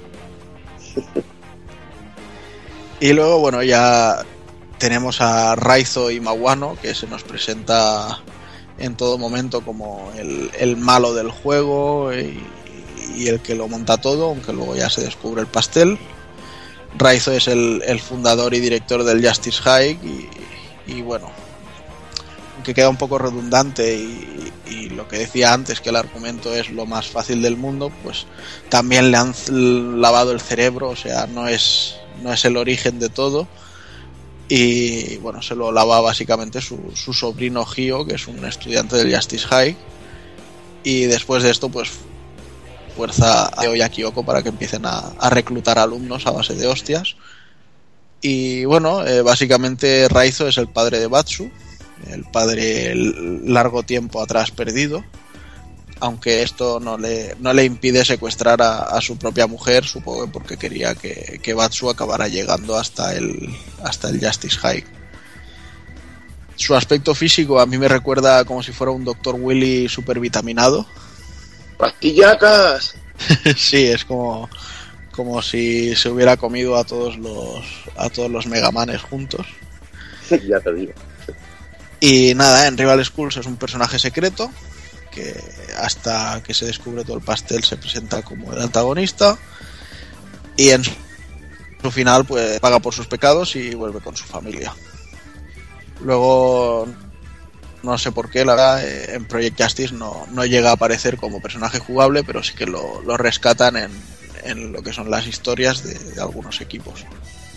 La verdad es que no sé, porque es el único personaje que, que deja de ser jugable de, de una entrega a la entrega posterior. Una No sé, lástima. no sé qué. eh, un Sí. tío molón así, bestia. No sé, imagino que Capcom pensaría que todo lo que tenían que contar de él ya lo habían contado o algo así y que no Mm. y que no pegaba ya, no sé. Pero bueno. Y luego ya, pues para terminar el, el elenco de personajes del, del primer Rival Schools, tenemos a Gio y Maguano, que pese a ser todavía un alumno, Gio es el, el puñetero bastardo que, que la lía toda en, en este juego. Entonces la, la familia que le crió eh, forma parte de, de la sociedad reversa de, que lleva todas las riendas de, de este juego. Entonces desde pequeño estaba constantemente bajo el, el influjo del lavado de cerebro que le hacía su padre, que, que se llamaba Mujer, y eso es lo que le lleva a liarla incluso años. do- Y en realidad, bueno, tanto es el, la influencia que tiene el padre sobre él que en- al final de Rival Schools, a base de pegarle palizas, pues lo, lo acaban arreglando a este chaval y se vuelve bueno y le perdonan y esas cosas, pero en, Project Justice nos encontramos con una versión demoníaca de él que ejerce de, nuevamente de jefe final y que en realidad es porque queda bajo el, control del espíritu de su padre que, está en, en la katana que, que empuña. Y bueno, en, en Rival School su final, pese a no ser canon en la historia del juego, pues lo muestra cumpliendo sus planes y de dominación mundial y lamentándose de, de haber tenido que cepillarse a su hermano por, por el camino por traidor. Y bueno, como decía, en, Project Justice no es realmente el antagonista, pero eh, su versión poseída sí que ejerce como, como enemigo final. Eh, y eso sí, al final del juego es vencido y muere. Eh, es el único personaje que lleva un arma de largo alcance y como decía antes junto a Edge los únicos que llevan armas en sí y en su versión demoníaca usa dos katanas. Y es curioso porque bueno eh, básicamente Gyo y Kyosuke son hermanos gemelos o sea Gyo y Kyosuke son hermanos gemelos son sobrinos de Raizo y Raizo es el padre de Batsu así que Batsu es primo de, de y de, y de Kyosuke sin saberlo y con este pedazo de cabrón y lío de familia, pues cerramos lo que sería el, el elenco de personajes que tenemos en, en, el primer Rival Schools. Sí, pero si te das cuenta, una de las cosas que yo, por ejemplo, que ya sabéis que yo soy famosísimo por ser malísimo con los juegos de lucha, pero sí algo que me gusta muchísimo de este juego y algo que siempre me llamó la atención desde el momento uno en cuanto empecé a ver los primeros scans, las revistas y, algún vídeo por ahí, sobre todo en alguna tienda que estaba puesto porque era muy impresionante el juego en todos los sentidos, sobre todo a nivel gráfico y artístico. Sobre todo a día de hoy, viéndolo con, con ojos de, jugadores de día de hoy, con todo el catálogo de juegos que tenemos, es imposible no hacer una relación entre el diseño de ilustraciones y todo el arte del juego con eh, algunas de las ilustraciones y personajes de juegos como Phoenix Wright, por ejemplo. Mm. Y, y, es que es inevitable hacer la, la, relación porque es que está a la mano de Dayan detrás de todo ese trabajo. Dayan o, o, como él mismo se llama, Shinjadaki, eh, teniendo el seudónimo de Dayan. O sea que tenemos a este artista detrás de, de todo el juego, entre otras muchas cosas, porque es uno de esos artistas que tiene Capcom por ahí rescondido y que de vez en cuando nos va dejando alguna de las joyitas que, que de las cuales muchas de ellas hablamos aquí en el, en el, programa. Y bueno, pues es un, es un dibujante, un ilustrador que realmente tiene una. Es, es curioso cómo entró a formar parte del equipo de Capcom, porque entró a formar parte a partir de, de un concurso que se hizo en la revista Game, eh, que realmente que se hacía un concurso sobre la serie de Darkstalker y hizo un, un diseño y salió de ahí este, este ilustrador. No sé, Evil, si era muy común esto en aquella época de que se hicieran concursos en revistas y que luego las compañías cogieran a los ganadores de estos concursos. Sí, bueno, incluso en uno de los Mega Man, haciendo los diseños, uno de los dibujantes de Capcom, si no recuerdo mal, ganó un cartucho dorado mm. eh, de Mega Man, haciendo dibujitos de estos. Y los concursos, igual, incluso en Mega Man 8, que hablamos de él, se hizo un concurso para, para diseñar personajes y todo esto, y era muy común. Incluso el juego de Saturn, el Gumbir de naves, eh, llegó a tener una galería de ilustraciones con 500 dibujos o, más hechos por fans, o sea que es un, una auténtica pasada y es una tradición. Y en este caso la revista Games eh, es que era, yo qué sé, era la Biblia de, los arcades. Era la revista que te comprarías si eras un fanático de las recreativas. Y era una auténtica pasada de revista. Y en esta revista te salían diseños de, de las recreativas, te salía toda la info posible, te hacían guías, incluso llegaban a publicar juegos y era normal que estuvieran en tal contacto con las compañías que organizaran concursos de dibujo y de allí sacaran talentos y, cantidad de, de cosas y, bueno, cantidad de locuras que hacían en las revistas mismos, que incluso había, si no recuerdo mal, ofertas de trabajo para poder comprar placas recreativas, etcétera, etcétera. O sea que normalísimo en la época. Y una de las cosas muy curiosas, porque buscando un poquito de información de Dayan, pues te dejan claro que tiene ciertas influencias de series como Doraemon o películas y personajes típicos del cine japonés. Y esto que puede parecer en principio algo, una tontería o un poquito así, pues realmente si te das cuenta, a mí algo que siempre me ha gustado de Doraemon, que siempre he dicho que me encanta Doraemon por algo que es por el, la ambientación típica, tópica japonesa de, de, de, villa, de ciudad o de pueblecico más pequeño. Y yo creo que es algo muy presente en Rival School, sobre todo con el tema de los institutos. Ver esos escenarios como el campo de béisbol típico de instituto japonés, o ver la, la portada de la puerta, el hall del instituto, la puerta del instituto con el relojaco arriba, ese tipo de cosas que bueno que yo creo que tienen muchas muchas referencias a sobre todo al imaginario japonés adolescente de institutos y de ese tipo de cosillas que a mí me hacen tan, tanta gracia tanta gracia. Y bueno y no solo de, de Rival School vivió el amigo Dayan sino también que tenemos eh, que realizó la portada de Street Fighter Alpha para PlayStation y Saturn una ilustración que él mismo creía que le valdría un despido que a mí me hace mucha gracia, hay que decirlo. Sí, bueno, pues el que deberían haber despedido es el de la el de la versión PAL, que daba cáncer de córnea, tío, de verlo, o sea que era brutalísima, es brutal, brutalmente horrorosa aquella ilustración. Y podemos ver también la mano de, del amigo Dayan pues en otros trabajos como el, el Red Heart, eh, sí. también para ilustraciones para Night Warriors, el Darkstalker Revenge, también para eh, imágenes promocionales de Street Fighter Alpha, para su, eh, Super Gen Fighter Mini Mix y un montón de cosas y sobre todo también reconocido por el diseño de monstruos de otra saga que no soporto, como es Monster Hunter. También destacar, Goki, también destacar que es el ilustrador de la saga Street Fighter X, que le vemos mucha similitud en lo que son las ilustraciones del Street Fighter X con las de Rival Schools, el estilo que tiene que tiene, bueno, Edayan en, en el dibujo, eh, con mí luego con personajes como Hulmanía y cosas de estas, tío, que, que es que lo ves y dices, este tío es el ilustrador del Rival School, igual que ahora lo ves en Phoenix Wright. Pero bueno, a mí el tipo de justicia, como se imparte, me gusta más en, en Rival School que, que en el juzgado, la verdad. O sea, que estás con más mamporros y menos juicios. De hecho, otro personaje suyo que me encantaría que se rescatase y que sale de Street Fighter X es el, el Vulcano Rosso. Me encantaba ese personaje del X2, tanto sus ataques como, como su diseño en sí. Y bueno, ya enlazando un poquito, pues ya que estamos hablando de Dayan y sobre todo de todo el apartado visual, que realmente yo se engañaría a todos los que nos estéis escuchando si os empezara a contar tecnicismos de los juegos de lucha, porque yo baso toda mi técnica de juego de lucha, toda mi maestría es el salto patada. Con lo cual sería un falso un hipócrita hablando de otra cosa en este género de juegos. Pero pues realmente, y a mí lo que me llamó la atención es, como he comentado en principio, un poquito todo, todo el- el arte del juego y sobre todo lo visual que era. Que a lo mejor a día de hoy podemos, se puede decir que ha envejecido un poquito mal o que está un poquito desfasado porque era un poquito tosco gráficamente. Pues no sé qué decirte, yo he estado jugando estos días y a mí me ha, me ha seguido llamando la atención. Hombre, no tiene el poderío que sigue teniendo, por ejemplo, en la, la continuación en, Dreamcast, pero bueno, yo me encanta sobre todo todo el efecto que tiene de luces, sobre todo los, los eh, movimientos combinados entre personajes, los momentos de que salen lucecitas azules y amarillas por todos lados cuando pegas un ba- batazo con alguno de los personajes o le pegas una patada y lo lanzas por los aires. No sé, es un juego que, que realmente para... es, es difícil de ver. A día de hoy es difícil de ver. Es difícil de ver, pero no sé, a mí me ha seguido haciendo gracia. Yo por lo menos me sorprendió bastante decir, joder, pues no ha envejecido tan mal como yo me esperaba este juego, realmente. Me, me- me sigue llamando la atención y me sigue pareciendo súper divertido, porque al, al- al contrario que otros juegos como por ejemplo Tekken, que me parece todo más oscuro, me parece, aunque tenga personajes cachondos y graciosos también, este juego tiene esa frescura de personajes muy limpios, de personajes muy, muy divertidos. Yo los veo llenos de vida también, todo hay, todo hay que decirlo. Y me, me sigue pareciendo súper fresco el juego a día de hoy.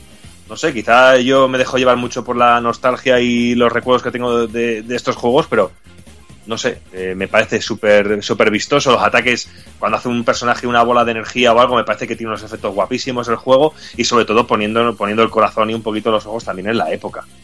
Re- Realmente. Tienes que poner en la época, si lo pones en la época y lo comparas con otros juegos de lucha, el Rival School es un juego que luce muy bien. Además que tienes que cargar dos personajes, puedes cambiar de personaje de un combate a otro y está muy bien. Los personajes tienen un modelado correcto, bastante cuadriculado, como los puede tener el Street Fighter X. No es la virguería gráfica que podíamos ver en el Tekken 3, que quizás lo más bestia a nivel de modelado y texturas en, en Play, pero joder, es más que correcto. Y la verdad que usarlo en placas recreativas, pues siempre te daba un plus de calidad. Y lo importante es que se mueve bien. Lo único que los diseños pues han quedado anticuados, porque la verdad que los 3D no envejecen igual que los 2D.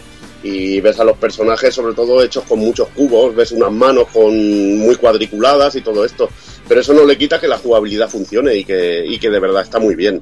Pero bueno, eh, sobre todo, hay que, que- poner, como tú dices, en la época. Y si te pones en la época, era un juego maravilloso. juego bárbaro, sobre todo también a nivel de lo que hemos dicho antes, de lo que hemos comentado antes un poquito de, de las, de las influencias de Dayan, sobre todo el, el entorno y sobre todo el contexto en el que te pone el juego, que es muy cachondo, porque sí habíamos visto juegos ya de beaten up, eh, estilo Kunio Kun, así, que rollo de institutos o de un instituto contra otro y ese tipo de cosas, pero verlo así en un juego de lucha y sobre todo el, el poder tener la maestría de meter deportes como géneros de lucha, pues me parece increíble. Y si ya vamos a la continuación, que lo hablaremos después, pues simplemente tener un personaje que es un nadador y que usa técnica de nadar para pegar, me parece la hostia. ¿Qué quieres que te diga? Me parece súper cachondo. Pero aquí el tener el, tema del bate de béisbol y pegar, o sea, que salga un tío con tres pelos de punta y con un bate que es más grande que él, zurrando por todos lados, me parece súper cachondo. ¿Sabes? Que me parece que el juego tiene un sentido de un humor una estética de juego divertido y fresco que, como muy poquitos. Y yo tengo muy buen recuerdo y lo está jugando estos días, también un poquillo, muy poco, todo hay que decirlo, no he tenido todo el tiempo que hubiera querido para jugar, pero me ha parecido que era súper fresco y lo he disfrutado de la misma manera. A nivel jugable me parece bestial, pero a nivel gráfico, joder, pues me parece que para mi gusto ha envejecido peor otro- otros juegos. O me cuesta más o me parece más feo, aunque sea una burrada, por ejemplo, un Tekken 2. Sinceramente, me parece más feo de Tekken jugar. 2, Tekken 2 es feísimo, o sea, eso te lo digo ya. y bueno, vamos a seguir un poco con la música de Rival Schools, que es obra de Setsuo Yamamoto, compositor con un estilo muy rockero y que es responsable de la OST de la primera entrega de la saga X de Mega Man. Empezó en Capcom en 1992 creando algunos, de, algunos temas para Final Fight y bueno, siempre le gusta incluir muchos instrumentos en sus composiciones, algo que hace con Rival Schools. Además de trabajar en este juego, en su época así dorada, que trabajaba en, la- en la- en las máquinas que hacía Capcom con, con placas de, basadas en, la arquitectura de la Play, teníamos sobre todo Strider 2 y bueno, ya en la CPS3 la banda sonora de Jojo Bizarre. Eh, la OST cuenta con, algunos temas realmente muy buenos. A mí me encanta el de Unterruptuf o Sunshine High School, que se, vendría a ser el, el tema rockero que suena en lo que es el en lo que es el lo que diríamos el patio del colegio y que está brutal, un tema así rockero muy muy muy guapo. Y bueno, para dar de comer aparte, que antes lo comentaba con Juanan, con Tajokune es el tema de introducción del juego en Play. La canción cantada por el actor Isao Vito llamada Atsui Kodou, que es simplemente un orgasmo, tío. Es un- una canción que te pone los pelos de punta. Ya ves, y hay, hay que hacer énfasis ahí porque eh, mirando cositas por la wiki vi que estaba marcado como que esta canción la cantaba el, el, el Kageyama. Y dices, perdona, va a ser No. que no. No, no. Y no se ve, no se nota la voz, no se nota. No es la voz de Kageyama.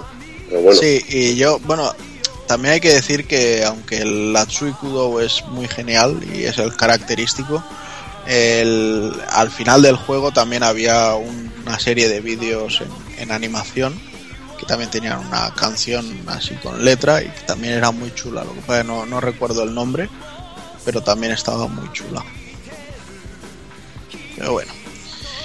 Y nada, eh, yo comentaría algunas cositas más sobre, sobre Rival Schools, ¿vale? Por ejemplo, bueno, volviendo a lo que estaba diciendo ahora, o sea, después de- del final del juego eh, y después de los finales, pues había un par de, de finales diferentes de animación que yo siempre los dejaba, porque ahora hablaremos de que había que pasar el juego muchas veces.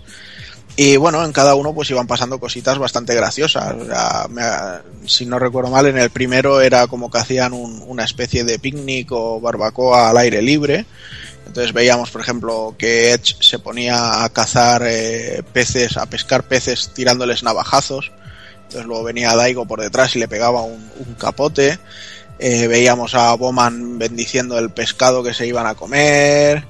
Y bueno, veíamos pues eso, un poquito todos los personajes ya más, más unidos entre sí después de, todas las hostias que habían pasado.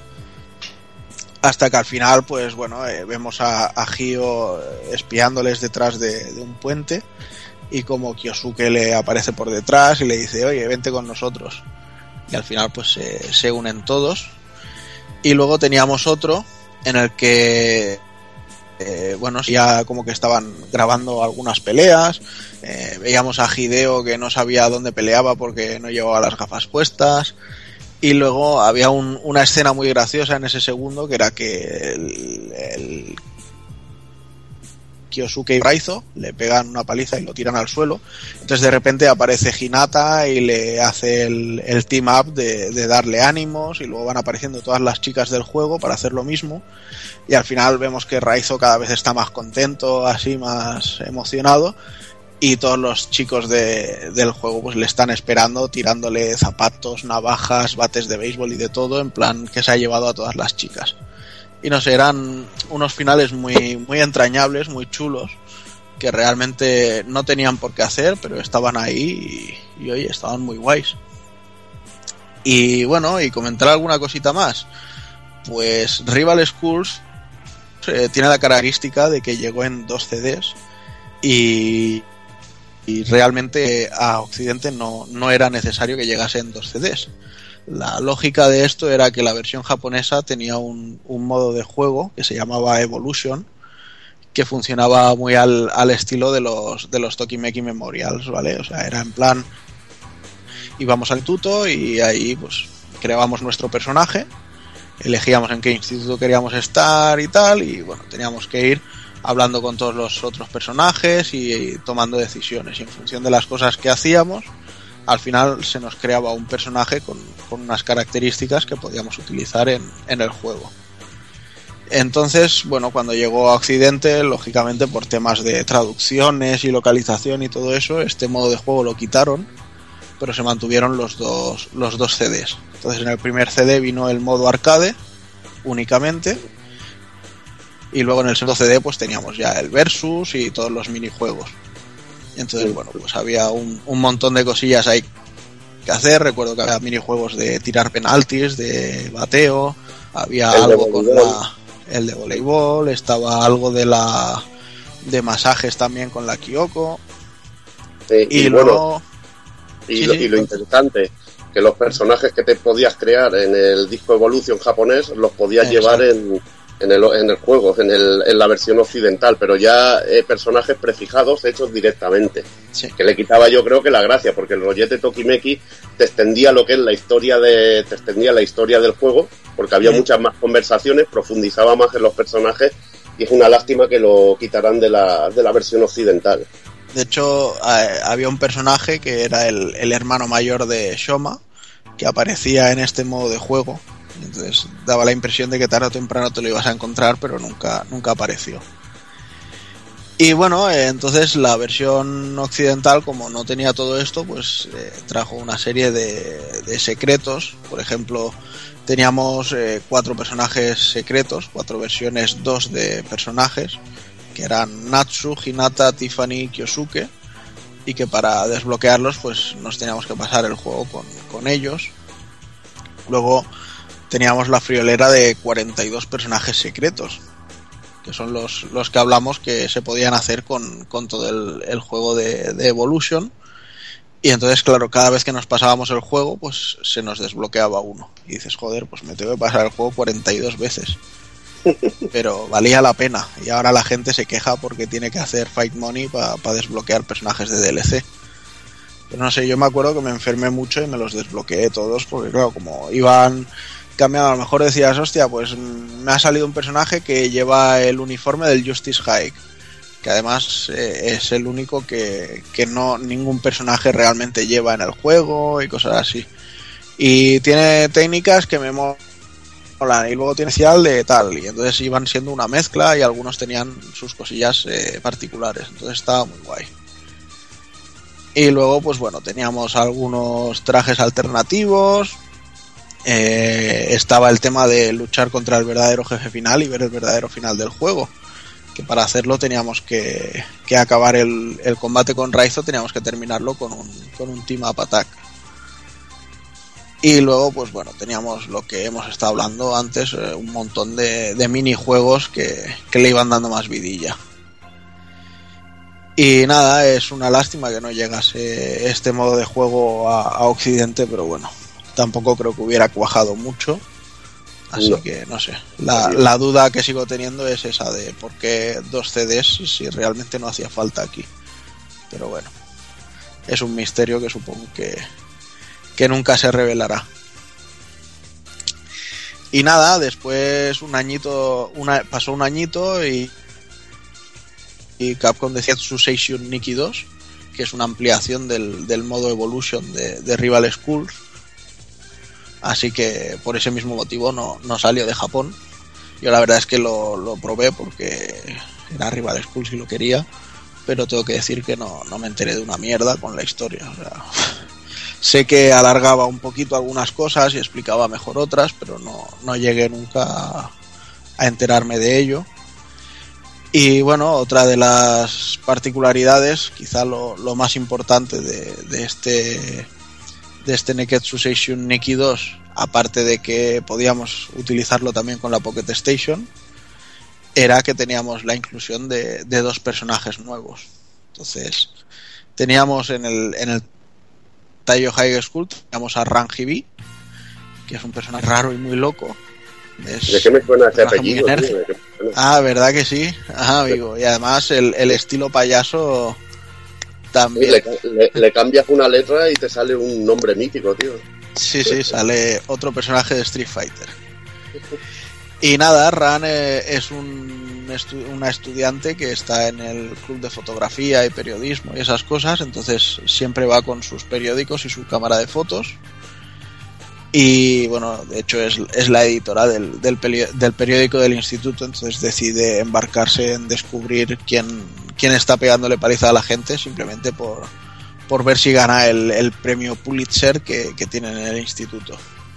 Luego ya más adelante en, en el Project Justice pues ya se une a, a la delegada y a los alumnos del Pacific High para ver quién, quién está liándola de nuevo.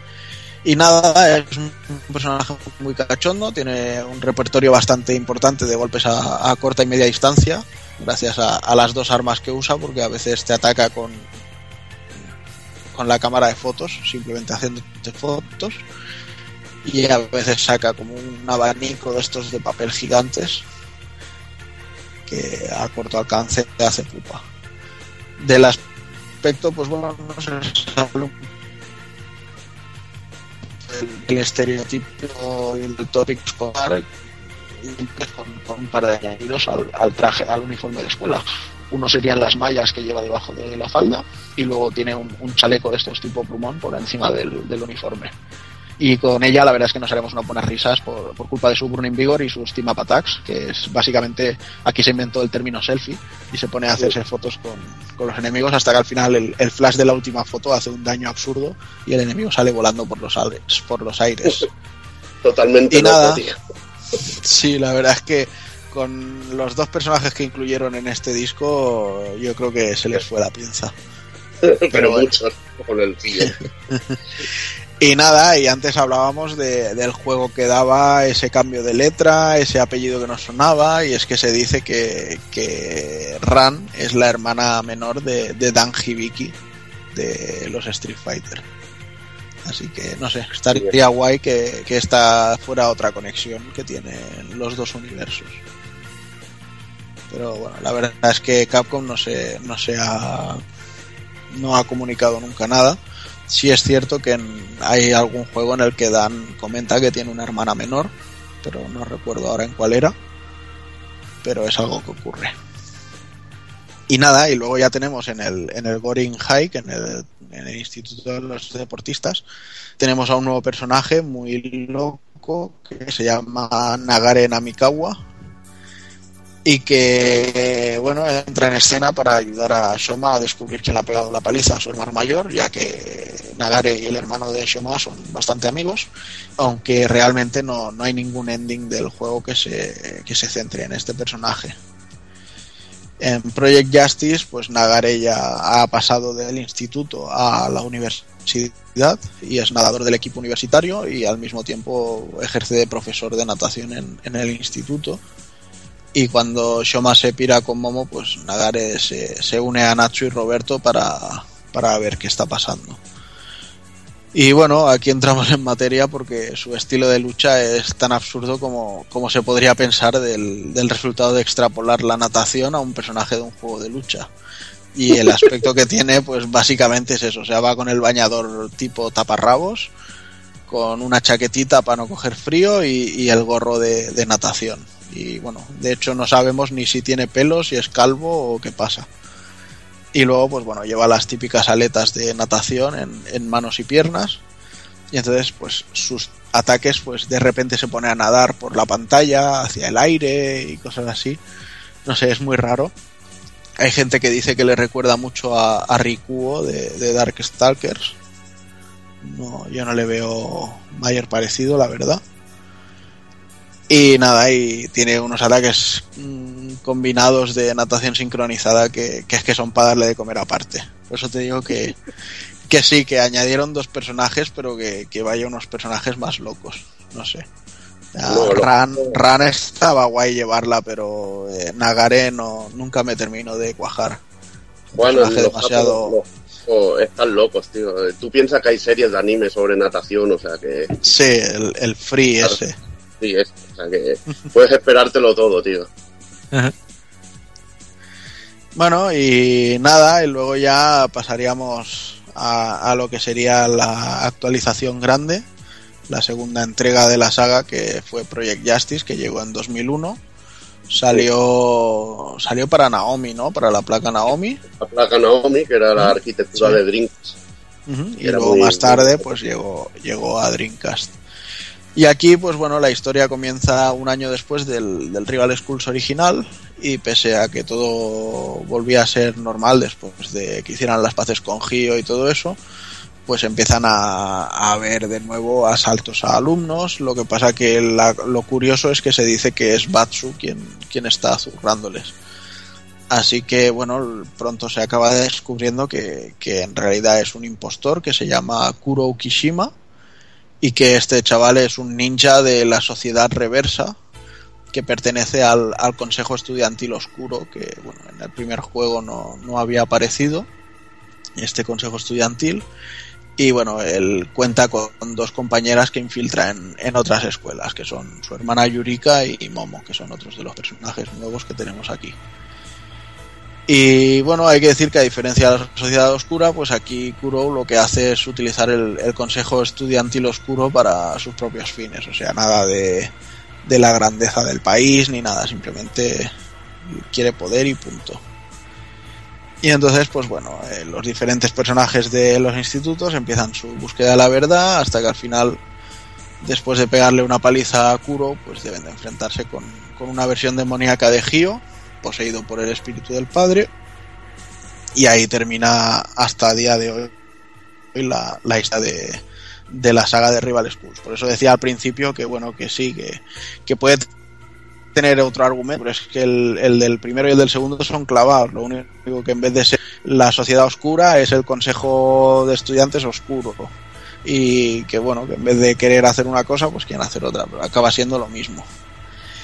Y bueno, se añadieron algunos personajes, pero como ya empiezo a tener la boca seca, pues quizá es mejor que José nos cuentes un poquito los cambios a nivel jugable que hubo en, en esta entrega y luego ya veremos los personajes nuevos que tuvimos por aquí. Bueno, vamos a hablar un poquito de, de la jugabilidad de Project Justice. Eh, ya pasamos a Dreamcast, que son cositas más serias. Y bueno, el Sí, principal más, cambio... serias, más serias, pero una puta mierda de mando. Para Hostia, los hombre, juegos de una lucha. puta mierda de mando, tío. El para, mando lo para los juegos de lucha. para los juegos de lucha, pero el mando eso se soluciona pillándote un mando de seis botones, un adaptador para el mando de Saturn, eso se soluciona rápido, hombre. O te pillas un arcade stick de Dreamcast, eso, eso tenía fácil solución. Había que gastarse Sí, sí. dinero, pero no era difícil. sí, eso sí, el mando, el mando normal era, para un juego de lucha era morir. O sea que, bueno, eh, lo principal que, veremos y lo primero que, te que se saltará a la vista es que los equipos pasan de estar formados por dos, por dos jugadores a tres, bueno, por dos personajes a tres personajes.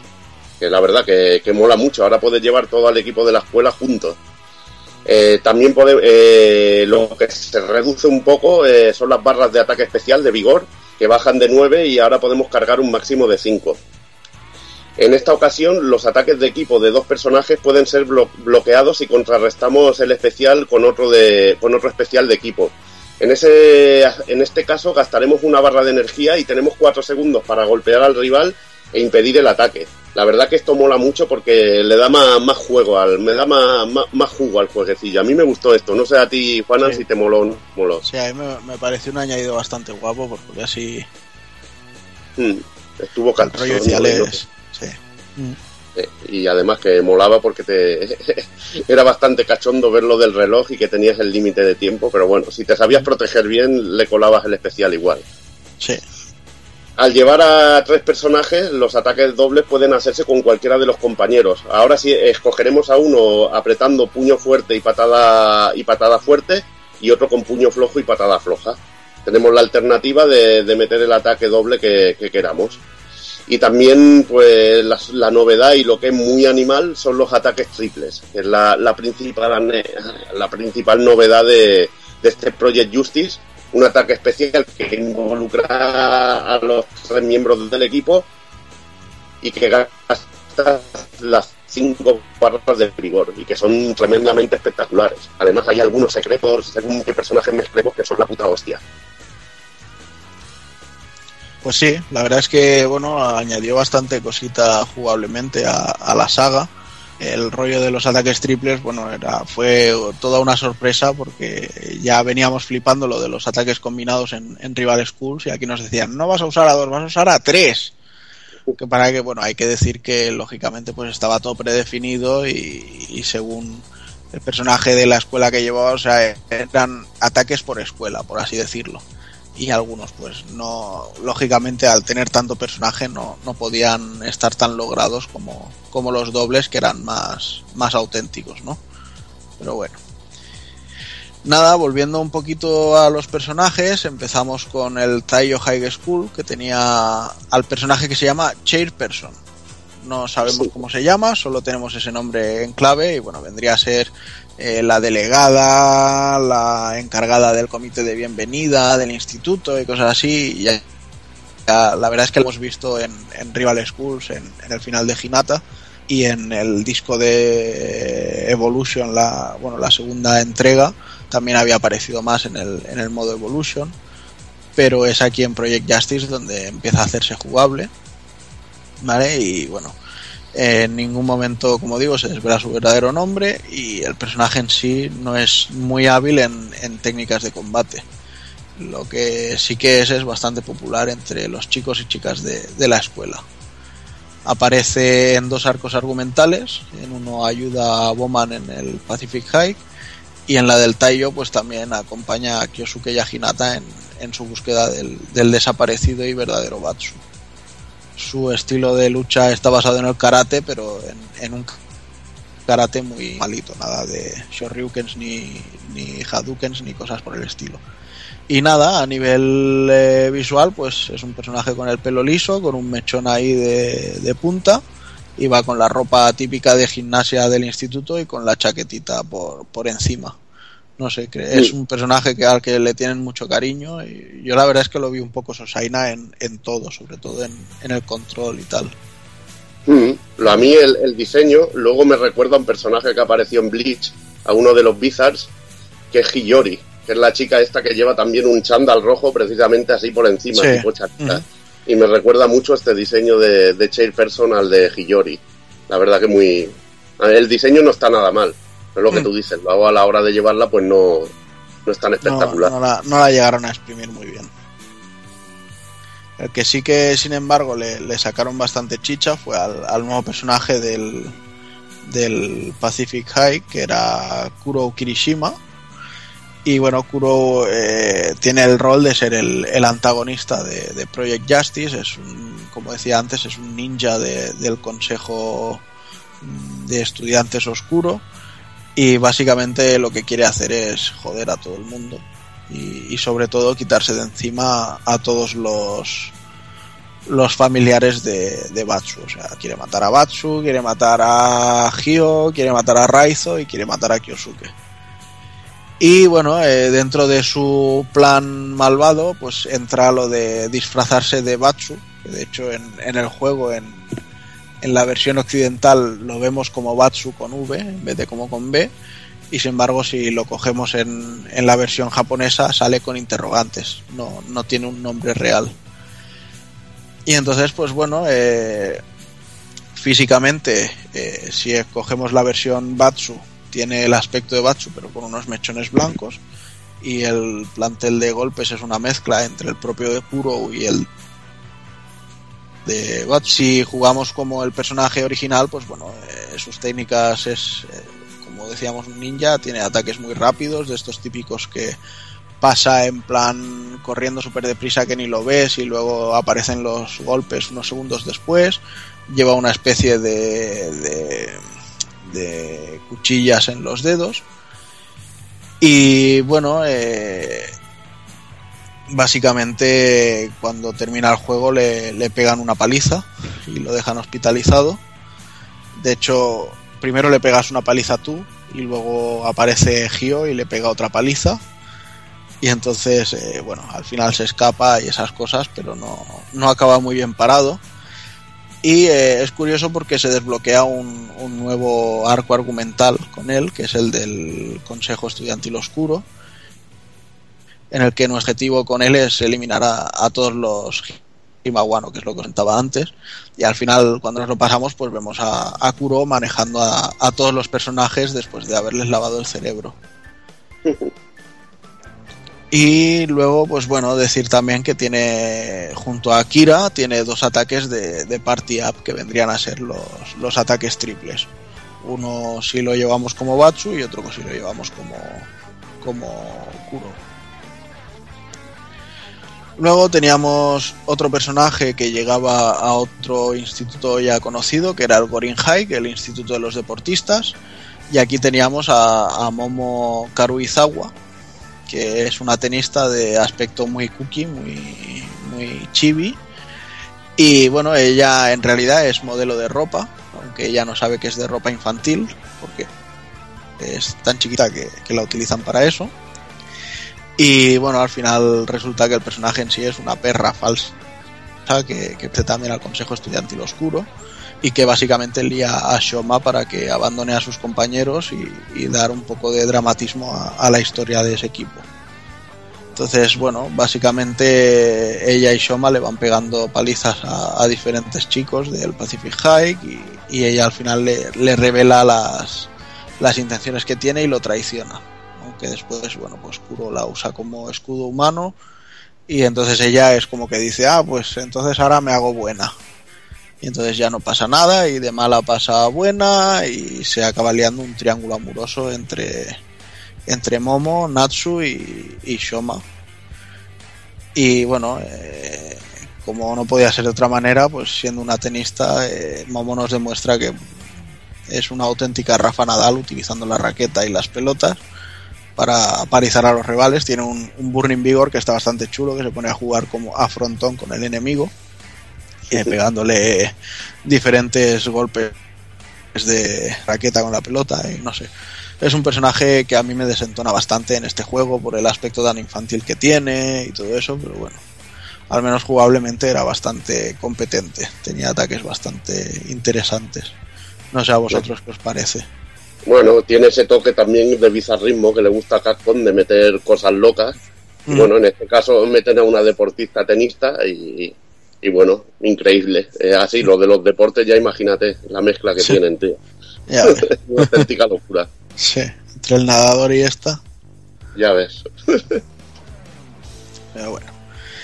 Y luego ya, pues lo que sí que teníamos era un nuevo instituto, porque recordaréis que Akira se metía en el, el Gedo High como si fuera un tío, y al final del juego, pues la, la llevaban a, otro instituto y ese instituto es el Seijun Girls, Girls High, que es un, una institución solo para chicas y es bastante conservadora y de hecho el lema es crear a mujeres con amplios valores tradicionales. O sea, tú barre y tú frega. En pocas palabras. No lo digo yo, lo dice Capcom. Y nada, aquí además de Akira, que ya la conocemos, pues teníamos a dos personajes que hacen de, de apoyo y de equipo para, para ella. El primero de todos es Yurika Kirishima, que es la hermana de Kuro, aunque obviamente no se lo cuenta a nadie, y también pertenece al Consejo Estudiantil Oscuro, eso también es un secreto. Y nada, eh, Yurika es una chica bastante introvertida y tímida que toca el violín y que tiene una capacidad especial para tocar cualquier instrumento musical con, virtuosismo. Es la primera chica a la que Akira se acerca, llega a este nuevo instituto y bueno, tal. Y de hecho, pues bueno, al final, como acaba pasando con todos, eh, traiciona a su hermano y decide ayudar a Kira a arreglar las cosas, pero no sin antes eh, haber sido ella la que le lava el cerebro a Daigo con una flauta y lo convierte en, en Wild Daigo, en, el pedazo de personaje más bruto que he visto en, en esta saga. Y bueno, como decía, pues eso, se arrepiente, se une a todos, eh, luchan contra el Gio demonio y al volver al instituto, pues bueno, Akira la, la, recibe con los brazos abiertos. Así que aquí paz, después gloria y seguimos siendo amigas. Luego jugablemente, pues Yurika lucha con, con su violín y va tirando notas musicales, aunque bueno, al mismo tiempo utiliza el, el arco del violín como si fuera una, una espada de rima no sé, tampoco es un personaje que me emociona demasiado. No. Lo que pasa Lo es que veía es muy original, lento. que. Es Sí, es, original, eh, original lo es, pero no me atraía utilizarlo. No. los el diseño el diseño ese de los tirabuzones no, no me emocionaba la falda esa no sé Es- me parece un personaje muy prescindible Eh, pero sin bueno, embargo sin embargo el que sí que me gustó mucho es el que viene ahora que es Aoi Himezaka que la conocemos en el juego como Zaki y es la típica camorrista de instituto que lleva su máscara y todas esas cosas para que no le vean la, la boca y bueno, antes de entrar en el instituto ya era la líder de, de una banda que se llamaba Las, Las 5000 Damas. Y entonces, bueno, un poco desesperados por la situación, los padres deciden meterla en, en el Seiyun High para ver si así la, la enderezaban y la convertían en una mujer normal. Eh, Zaki no es que sea muy sociable, además suele tenerle manía a la gente que no exterioriza sus sentimientos. Pero bueno, eh, durante la historia las chicas, eh, tanto Akira como Yuriko, le piden que si les puede ayudar a, a buscar a Daigo. Y bueno, esta les dice que sí, pero si primero luchan con ella, entonces ahí ya tenemos la excusa de un combate y luego se, se unen al equipo.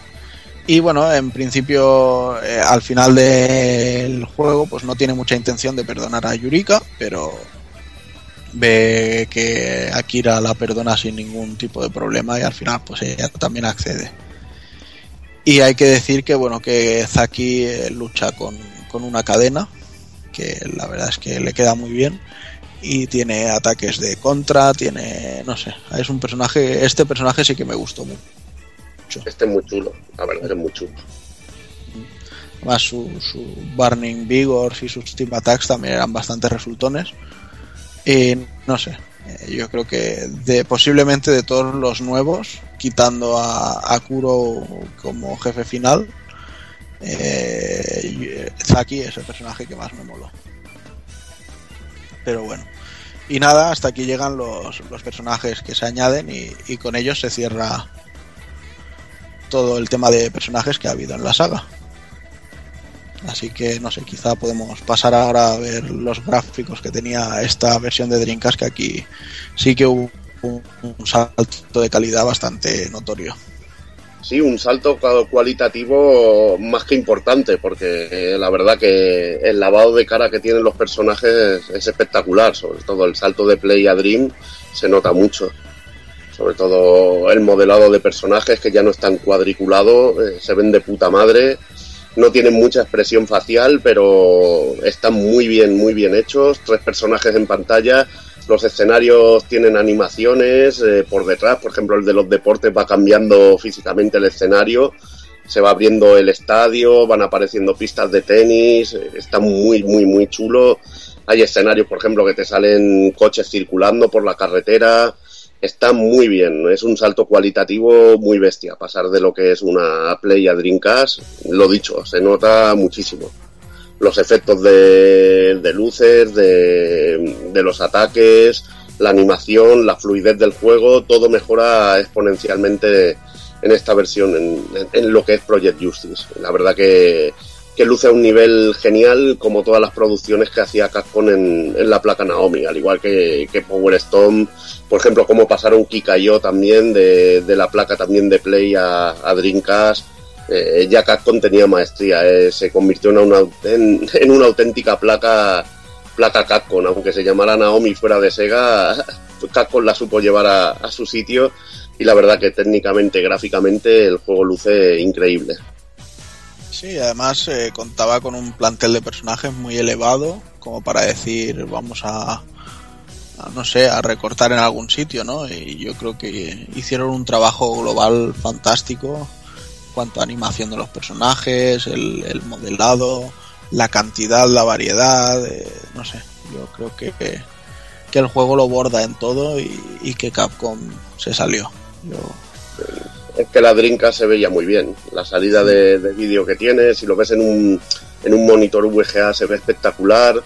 Eh, las texturas con esos efectos que hacía, que le metía ahí a lo que son las capas de los personajes, que tenían como una especie de brillo que, que se notaba mucho, que era, que era lo que es la placa Naomi, con la manera de manejar, que era muy sólido todo, comparado con el, con el de Play, pues es que es un avance, lo dicho, ya me he repetido ya 10 veces, pero es que es un avance brutal. Este un juego que te entraba por los ojos, ya le tenías cariño al Rival School, pues cuando pillabas ya el Project Justice, pues te hacías polvo. Ya ves. y vamos a hablar también un poco de, de, lo que es la música del juego, en la que tenemos de vuelta al amigo Yamamoto, pero en esta segunda entrega real para Dreamcast eh, tenemos a dos compositores más. Etsuko Yoneda, de, que trabajó en Strider 2 y Biohazard Break 1 y 2, y Yuki Giwai, eh, que trabajó en la saga Mega Man, en Gargoyle's Quest, en la saga Versus, en la saga Alpha, en Street Fighter 3 eh, esta última, incluso tras pasar, tras pasar por Capcom, formó su propia compañía de música y trabajó en juegos como R-Type Final y Tactics. Y bueno, decir que entre los temas más destacables del juego, para mí el de la escuela de Taiyo, que es muy, muy típico, y el del complejo deportivo, que tiene una mezcla de música genial, con un saxofón espectacular. También recuerdo del tema de Taiyo lo que es la armónica, que, sonaba increíble. A mí me encantaba ese tema. Sí, es eh, que de, sí, de hecho, de hecho eso, decimos que técnicamente fue un salto muy grande, pero es que musicalmente también fue un salto exponencial. O sea, lo único en lo que yo veo por encima al primer Rival Schools musicalmente es con el tema de la intro y del ending. O sea, por lo que son las músicas en sí de juego Project Justice le pegaba, pero, pero sopas con ondas, o sea, se nota que había muchísima más variedad, eh, muchísimos más estilos musicales y, y, más recursos para, para hacerlo, porque realmente a día de hoy te pones a escuchar una banda sonora y te pones la otra y es que no hay color. ya te digo, la, la lástima es lo de la intro que la intro no fuera, no, no, fuera un anime, eso sí que fue un poco bajón. Porque la intro del Rival School es que te vendía el juego por sí solo, prácticamente. Vaya que sí. Y nada, no fue solo la intro de anime lo que nos pegó bajón al no llegar, sino que, bueno, del mismo modo que el primer Rival Schools tenía un modo Evolution para ir creando los personajes, en este Project Justice también había un modo de juego especial para ello y una vez más pues no llegó a Occidente. Entonces eh, aquí pues se volvió a optar por lo de ves pasándote el juego y los irás desbloqueando.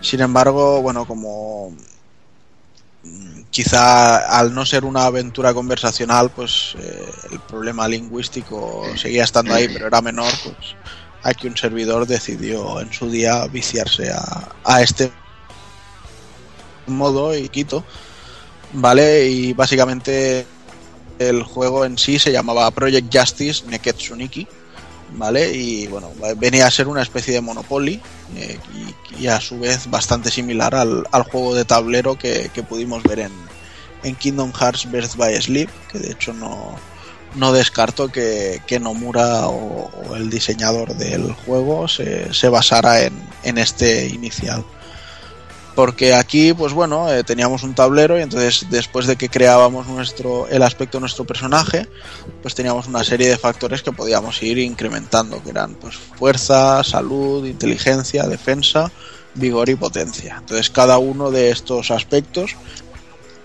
iba mejorando los stats del personaje en, en diferentes cosas. Por ejemplo la fuerza para el daño que hacía la salud para la cantidad de barra de vida que tenías la inteligencia cambiaba eh, lo que era la inteligencia artificial del personaje cuando lo llevaba a la máquina. Luego, bueno, la defensa era para pues, eso, la defensa, el vigor, las barras de vigor que teníamos, etcétera, etcétera. Y entonces, pues una vez pasado esto, teníamos un, que elegir un, un, plan de estudios para, para nuestro personaje y que esto realmente solo afectaba para, para el, primer, el primer ataque especial que conseguíamos. Y claro, luego a partir de ese primer ataque especial, pues ya el personaje se enrutaba en, en una dirección un poco concreta, con diferentes ramificaciones, pero, pero siempre siguiendo unas pautas. Y entonces, pues bueno, nos movíamos utilizando un dado que de vez en cuando cambiaba y podíamos tener más tiros o menos tiros. Desde a- podíamos tener un dado de que las caras fueran del 6 al 10 o uno que solo tuviera unos y doses. Y bueno, y jugando pues íbamos consiguiendo diferentes cartas que nos iban permitiendo tirar de nuevo y cosas así. Entonces cada vez que nos movíamos caíamos en una casilla pues que nos mejoraba una cosa, otra, eh, nos hacía echar mm, casillas hacia atrás, eh, aprendíamos alguna técnica especial, etcétera, etcétera. Y entonces, pues bueno, eso es básicamente lo que se hacía, era jugar un- una especie de Monopoly en el que cuando terminabas, pues todos los, pues, si por ejemplo te lo habías puesto a cuatro jugadores y los cuatro creabas personajes, pues al final del juego, de pasártelo, pues esos cuatro personajes salieran como salieran, pues ya los tenías ahí. Entonces, claro, era una fábrica non-stop de, de hacer personajes. Y bueno, la verdad es que era bastante divertido. Una vez lo probé con, con tres colegas más y la verdad es que nos reímos bastante, bastante. Pero bueno, el principal problema es eso, la, la barrera que había del idioma que, que bueno, básicamente hacía que, aunque entendiéramos la mecánica del juego y nos moviéramos bien, al final todo lo que salía para el personaje salía un poco a voleo. Pero bueno, una pena la verdad. Yo le tengo, Juana, voy a contar una cosa, es que le tengo mucho, muy buen recuerdo a Project Justice, sobre todo, porque el viaje a Japón, el único viaje a Japón que he hecho yo, eh, lo hice en el año 2000 y fui al, fui al salón que presentaban arcades, bueno, al, al AO Show, que se llamaba, que era la feria de, que había paralela al Tokyo Game Show, que se hacía de arcades.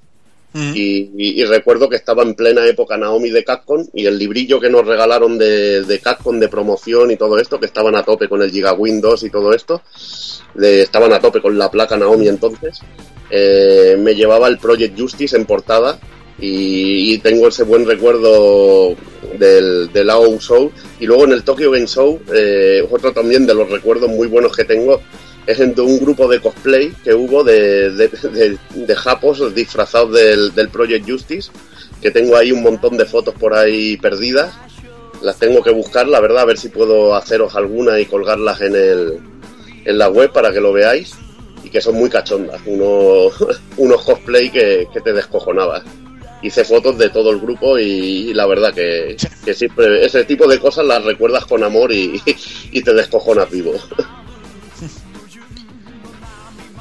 Molt bé, molt bé.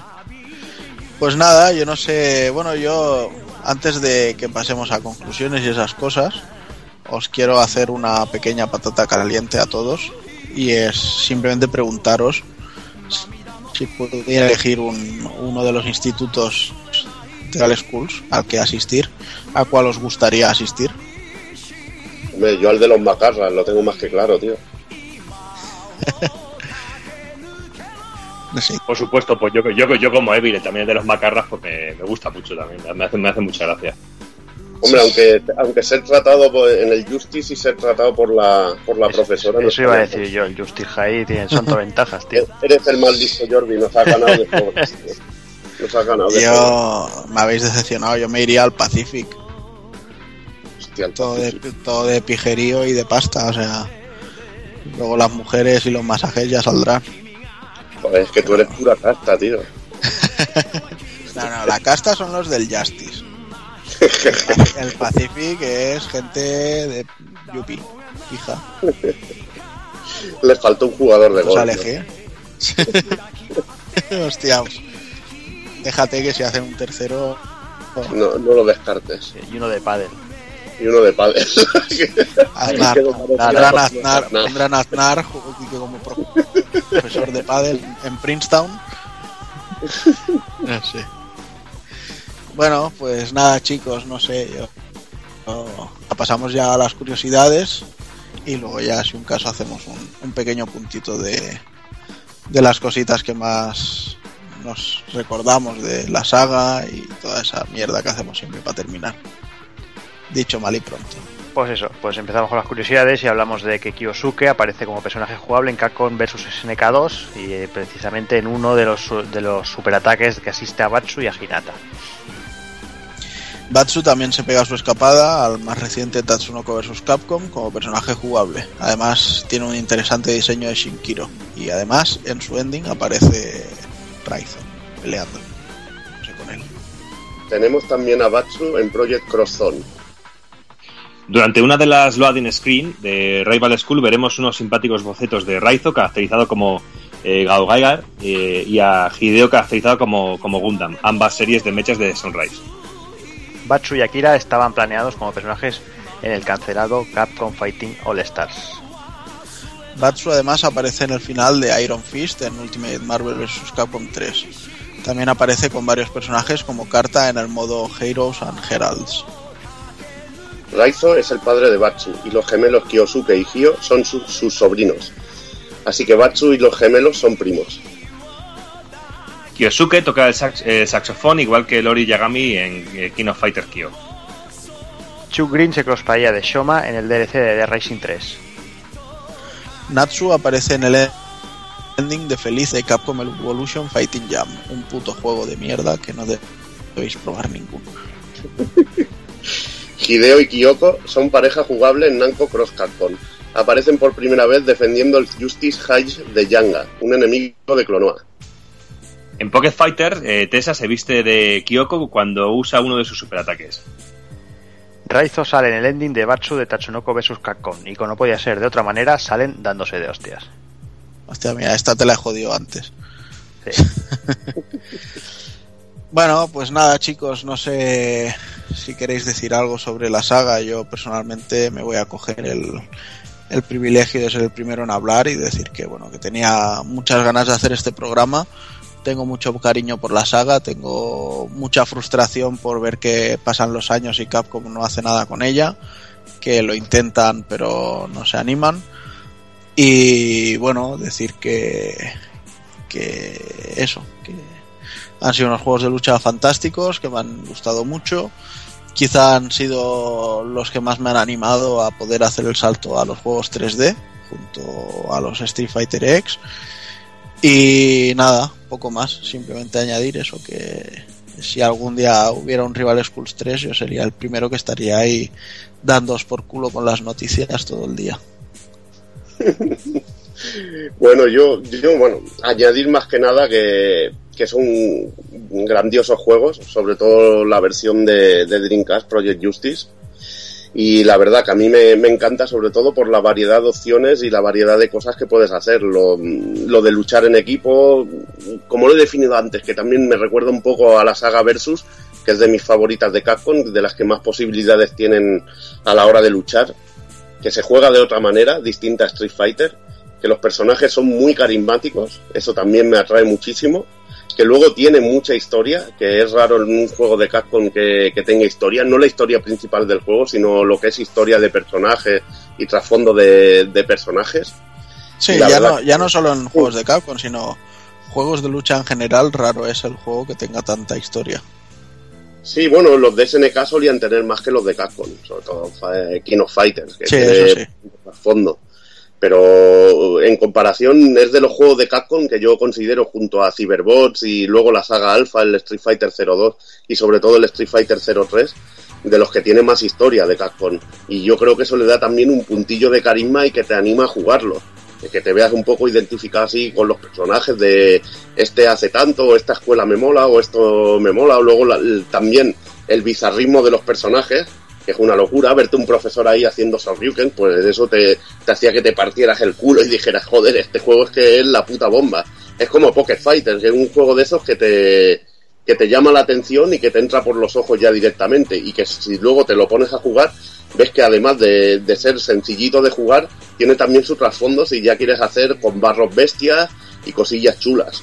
Y la verdad que sobre todo es divertidísimo de jugar y una pasada. Lástima que no llegaran ya con, con los discos del japonés, con todos esos modos que, que te amplían aún más lo que es el universo Rival Schools y bueno, decir que, que son una gozada. Y bueno, pues yo también, pues poco más que añadir de lo que lo poco que he podido comentar de- del juego, que realmente me llamaba mucho la atención en, en su momento y que sí que me picaría la curiosidad de ver con la tecnología que tenemos a día de hoy en una PlayStation 4 o en una Xbox One, ver cómo podría verse este juego a día de hoy con unos gráficos de la hostia, con un estilo así cercano a lo que podemos ver a lo mejor en Street Fighter V, así con ese, con ese tipo de definición que podría ser algo impresionante. Sobre todo lo de empezar a ver, ver moverse personajes por todos lados, con deportes locos, con deportes así, no sé, cesta punta, tomar por culo, un personaje con cesta punta, buena mierda esa.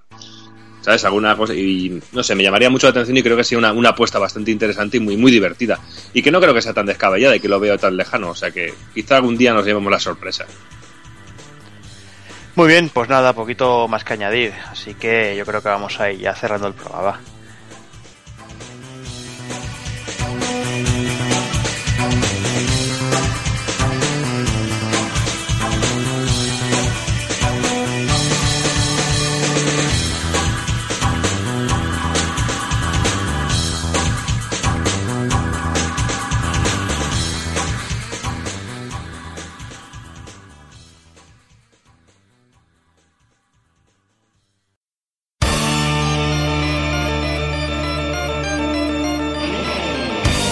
Y recuerda, si no te mola hacer un calamar y quieres estar bien informado, pásate por el blog pulpofrito.com. También puedes seguirnos en Twitter y Facebook.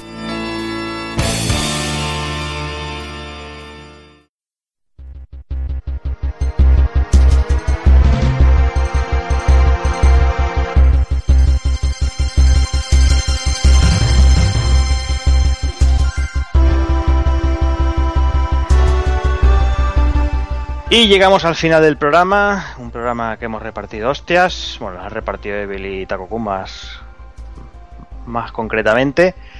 Y vamos, vamos a ir cerrando ya, vamos a ir despidiendo al personal, me despido el señor Doki. Bueno, pues ya nos vemos en, en unas semanitas para hablar de otro retro y dentro de nada ya para el programa normal aquí jugando un poquillo los ratillos que vamos sacando. Que no sé qué hablaremos todavía, pero intentaré tenerlo al día o ir jugando lo que vayamos a hablar, que todavía no lo tengo muy claro. Siempre, algo, algo habrá que decidir. Y ya, ya se va acercando el invierno, ya se van acercando fiestas navideñas y sobre todo ya dentro de poco Retro Barcelona, que ya hay ganas de, de volver a vernos las caras y estar por allí. Hombre, ya queda poquito, ya queda poquito. Pues nada, Doki, hablamos Nada. en dos semanillas. Un besito. Venga, me despido también, señor Takokun. Pues eso, un placer como siempre. Y nada, eh, muchas gracias a todos los que nos han aguantado por escuchar el programa. Como he dicho antes, me hacía especial ilusión tocar esta. Y nada, pasarlo muy bien por los eventos y ferias a los que vayáis en los próximos días. Los oyentes, vosotros también veis. Y bueno, decir que en alguna cosilla nos dejaremos caer, aunque todavía no lo tenemos muy claro. Y eso, a pasarlo bien y nos, le- nos escuchamos en unos días. Muy bien, Takokun, que vaya bien. Venga, Y ya me despido del señor Evil también.